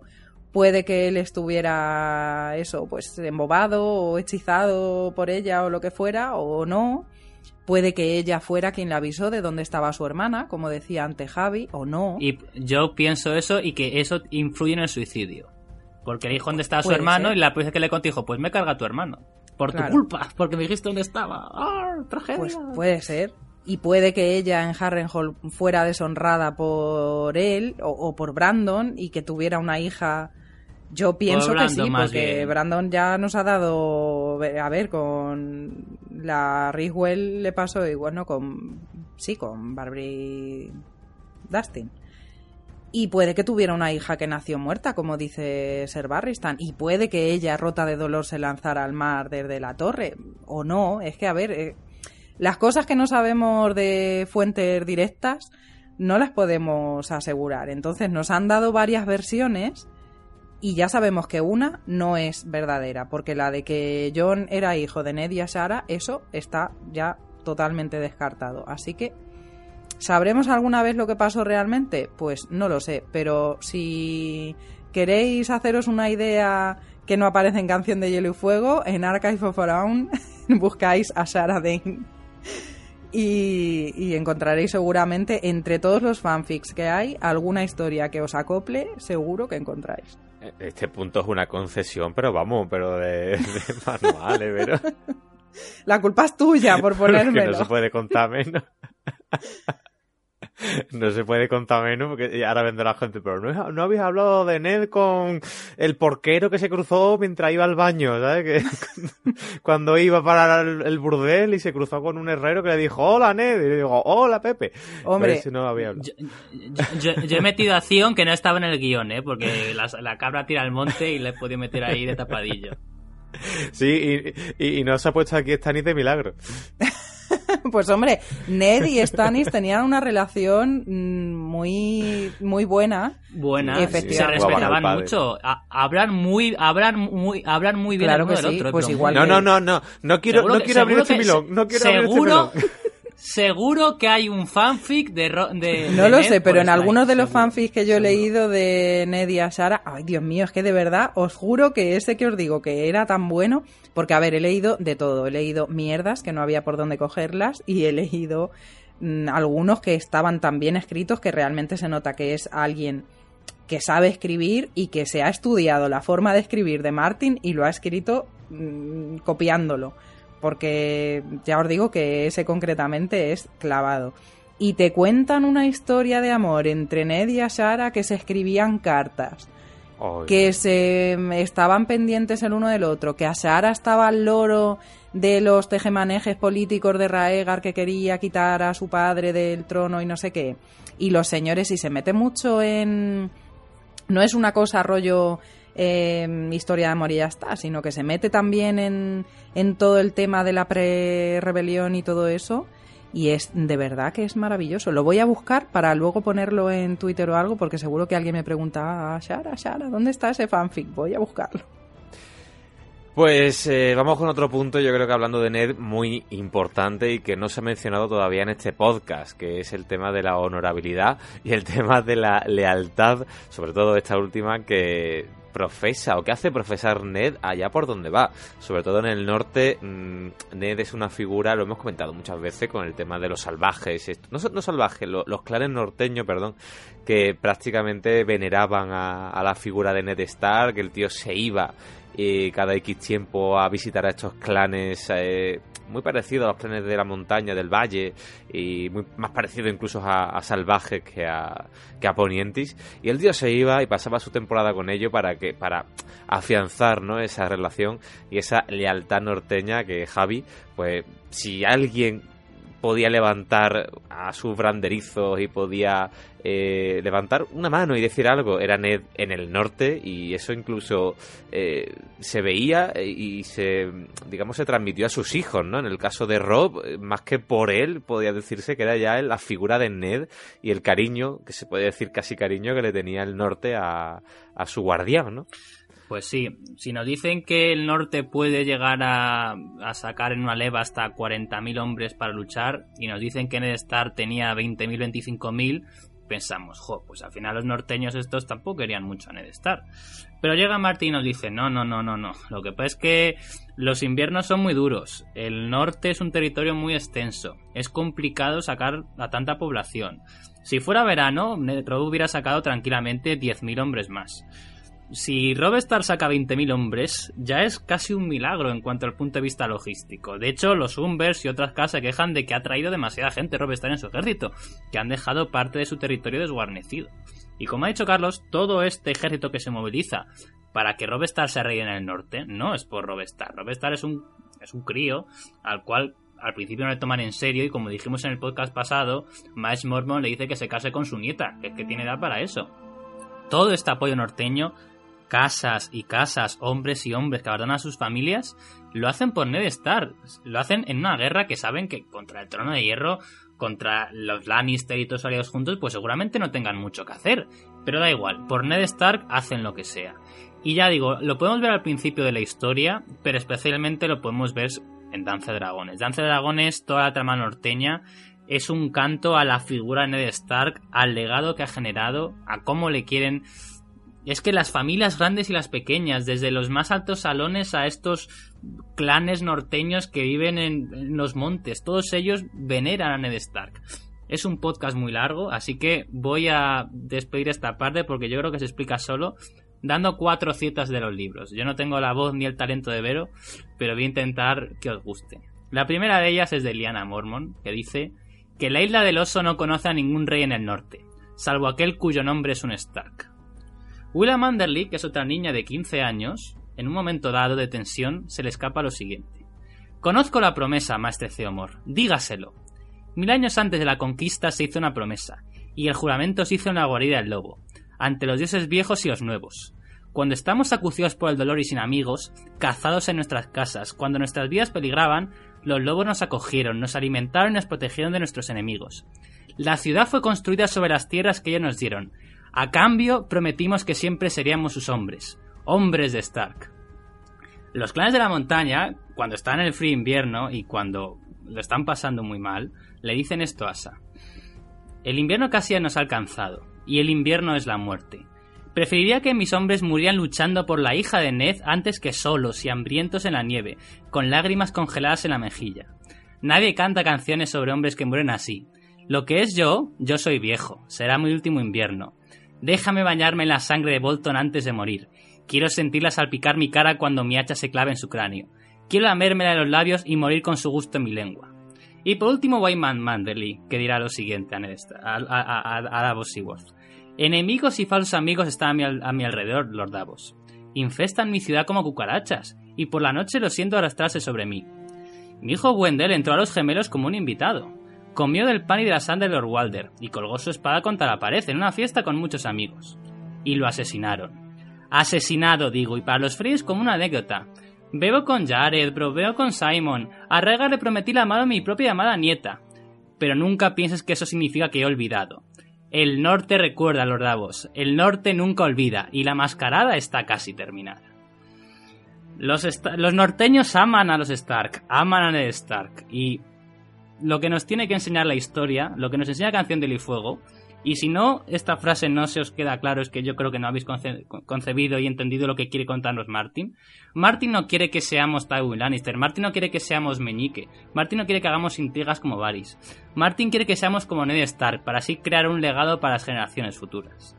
Y mientras ondeaba una bandera americana al fondo, y, yo digo que a mí me gusta más los Lannister que los Stark, ¿eh? Pero es que lo de Ned Stark es muy gordo. Pues yo no, yo siempre he sido muy pro Star desde Juego de Tronos y sigo siendo pro Star, que luego hubo mucha gente que se cambió de bando conforme avanzaba los libros y las tramas, porque claro, evolucionaban, los Star iban muriendo y sin embargo los Star al final son ¿Te gusta o no a la gente? Los, protagonistas o, grandes protagonistas en esta novela tan coral. Pues eh, yo creo que ya hemos hablado de todo en cuanto a Ned Star en este largo podcast. Eh, se nos acercan las tres horas y somos tres personas. Imaginaros si llega a estar, por ejemplo, aquí Pablo o Mir, por supuesto, pero Pablo precisamente no es muy amante de Ned Star y Mir tengo constancia de que sí, que, es un Ned y de, su, y de su madre, es suyo y de su madre. Sin embargo, como punto final, a modo de conclusiones, podemos dejar un poco eh, unos minutitos para hablar, ¿no? Y eh, ensalzar, ¿no? Ya como ha hecho Javi, esa figura del honor, ¿no? Porque sí es cierto, y además cuando hicimos el podcast de la casa Stark y echamos la vista atrás miles y miles de años, mm, sí que vimos que en realidad el norte no es tan honorable como Ned Stark. Ni los Starks propios son tan honorables como Ned Stark o como el Ned, como le llaman esos clanes, eh, clanes norteños. Em, entonces, eh, la figura del Stark honorable creo que se puede resumir en que es Ned Stark, porque si echamos Ned Stark, Rob, y a partir de él, ¿no? Por, imagen y semejanza. Pero cuando echamos la vista atrás en ese podcast de Stark, vimos Stark mm, bastante chungos. El propio Brandon, ¿no? El propio Brandon era un viva la vida que a saber que hubiera sido de la casa si llega a ser la cabeza, ¿no? Mm, y aún así vimos eso, eh, estar bastante sanguinarios, estar que posiblemente provenían de salvaje a, raíz de encuentros de una noche y de estar que se casan con primos. Sin embargo, la figura del honor mm, de Ned es tan grande, ¿no? Como ha dicho Javi, que ha leído Javi y ha comentado en esa eh, alabanza a la figura. Creo que eh, también porque, obviamente, en Juego de Tronos conocimos a Ned como el Ned, como Ned Stark, y casi que se amplía, ¿no? El, eh, a, toda la casa. Por sus hijos, obviamente. Pero creo que esa figura de Ned, de, del honor, es exclusiva de Ned, ¿no? Como primero. Y que, por gracia suya y por gracia de lo grande, ¿no? Que ha hecho Martin a, a este personaje, ¿no? Y de lo bueno que ha sido, se ha, ha logrado extenderse a toda su familia, a toda su casa y obviando un poco a esos Stark chungos del pasado, se tiene a la casa Stark por una casa honorable solo por Ned. No sé qué pensáis vosotros.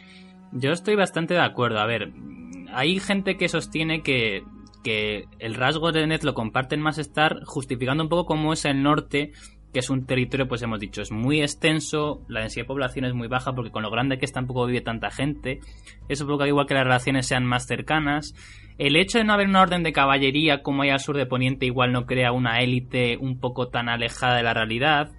Mm, seguramente los nobles norteños, por lo duro que es vivir en el norte, pues conocen más lo que es la vida dura que a lo mejor un noble del dominio que jamás sabe lo que es un duro invierno. Entonces, sí creo que en el norte es un sitio peculiar, como es también Dorne, y sí creo que se establecen unas relaciones con, entre los nobles y el pueblo llano y entre la, entre la propia gente que a lo mejor hacen que sea más probable que la gente sea honorable o que tenga ese sentido del deber que tiene Ned Stark. Pero tú lo has dicho antes, Carlos, o sea, ha habido los, los Stark del pasado son no sé si no sé si los vikingos son malos Greyjoy, pero son berserkers, son guerreros, luchadores llenos de ávidos de sangre, de matar gente, de estar en guerra con los Arryn por tres pedazos de, islas, eh, luchando con, los salvajes a la mínima. O sea, no son Ned Stark es una figura única. Ya digo, yo creo que es fruto de su crianza, fruto de haberse crecido con, con los Arryn, también de su propia forma de ser, porque tiene un carisma muy diferente al de su hermano ya digo, creo que hay una cosa que hace a las norteños especiales al resto de Poniente, pero creo que el honor es propio de Ned Stark. Yo estoy de acuerdo en eso, no... No creo que todos los norteños sean igual porque los Bolton son norteños. Y son psicópatas. Y, solamente ya por eso ya tiene que valer. Pero, pero sí que es verdad también que parece, da la sensación de que esa honorabilidad, esa bondad y, esa responsabilidad que desprende Ned durante todo el tiempo que él es señor de Invernalia, que son muchos años, creo que, a ver, despierta por un lado, mm, puede despertar envidias por parte de, algunos señores de su territorio, pero en otros también puede despertar pues eh, una empatía con, esa forma de hacer las cosas y quizá un deseo de imitarlo al ver el cariño que la gente le tiene, el respeto que la gente le tiene sin necesidad de mm, tener que pedir el respeto por miedo, pues yo creo que muchos le copiarán por, por eso. O sea, puede ser un buen ejemplo para, para la gente de su, de su territorio pero sí que estoy totalmente de acuerdo en que eso fue una cosa suya. A ver, en, en la historia de los reyes Targaryen, que, que, estamos estudiando, como quien dice, en los podcasts en los que hablamos de ella, estamos viendo que hubo reyes Targaryen que eran buenísimos y reyes Targaryen que eran mm, pésimos reyes y otros que eran pues unos puñeteros psicópatas. O sea que eh, hay de todo. Mm, no podemos generalizar tampoco. Que en el norte la gente quizá tenga otra forma de ser diferente a, la del sur, claro, sí. Mm, eso en la vida real, en Canción de Hielo y Fuego y en todas partes. O sea, las condiciones climatológicas y, y las costumbres y todo eso, pues dan caracteres generalmente diferentes. Ahora, el tema del honor o de la bondad o de la responsabilidad ya creo que es algo más personal. Y como hemos comentado y habéis dicho vosotros también, el, el hecho de que John Arryn le criase en esa época tan crucial para una persona como es su pubertad, su adolescencia, eh, creo que también influyó bastante. Lo que pasa es que John Arryn para mí por lo menos, yo le tengo como mejor, bueno, iba a decir estratega, pero no, no en cuanto a estrategia militar, sino en cuanto a intriga palaciega, le tenía como, como más inteligente o más puesto en eso y eso se ve que no se lo supo contagiar bien a Ned. Mm, Pero yo lo he, lo he, defendido antes, o sea, Ned cuando estaba allí estaba Erasmus y él pensaba que jamás iba a tener que ni hacer intrigas políticas, ni siquiera gobernar Invernalia, era mm. cosa de su hermano, así que no se esforzó. Yo creo que John supongo que pondría algo de su cuenta, pero Ned pues pasó un poco.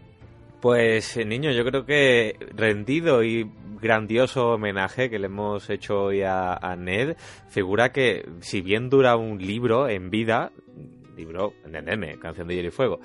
En su legado, pues la verdad que se transmite hasta de momento Danza de Dragones y seguramente que lo veremos aún más presente en lo que queda, ya sea por mención, hasta el propio John lo recordó en el final de la pasada temporada, de la anterior, cuando estaba hablando con Sansa diciendo que al final padre tenía razón y ha llegado el invierno. Es decir, que allí en el norte Ned estuvo y obviamente seguirá muy presente por el legado que hemos comentado que, dejó atrás y en este caso para muy bien. Así que niños, después de desentrañar y destripar, en el buen sentido de la palabra, a esta gran figura como es la de Ned Stark, yo creo que ya va siendo hora de despedir este largo podcast, como siempre, por las señoritas. Bueno chicos, espero que os haya gustado, que hayáis quedado satisfechos con este análisis que hemos hecho de la figura de Ned Stark, que si os gustaba muchísimo y era vuestro personaje favorito, pues eso, hayáis eh, quedado complacidos, que si no os gustaba nada, por lo menos nos hayáis escuchado y os hayáis parado a pensar si mm, merece la pena darle una oportunidad y en cualquier caso y como siempre nos escuchamos en el siguiente. Javi, pues nada, lo dicho, espero que os haya gustado el podcast, especialmente aquellos que no sois muy pro Stark. Yo creo que hemos hablado muy bien de una figura que quizás no es tan, no tiene los matices de otros personajes más complejos o más retorcidos. Es un personaje maravilloso y que ya hemos dicho, aunque muriera muy rápido, su legado continúa durante generaciones. Y este que os ha hablado Carlos Lorenzo, como siempre, recordad, hay que ser honorable como Ned, pero cuidado que luego te la clavan por la espalda. Así que niños, me despido y nos volvemos a escuchar la semana que viene en un nuevo podcast de Hielo y Fuego. Adiós.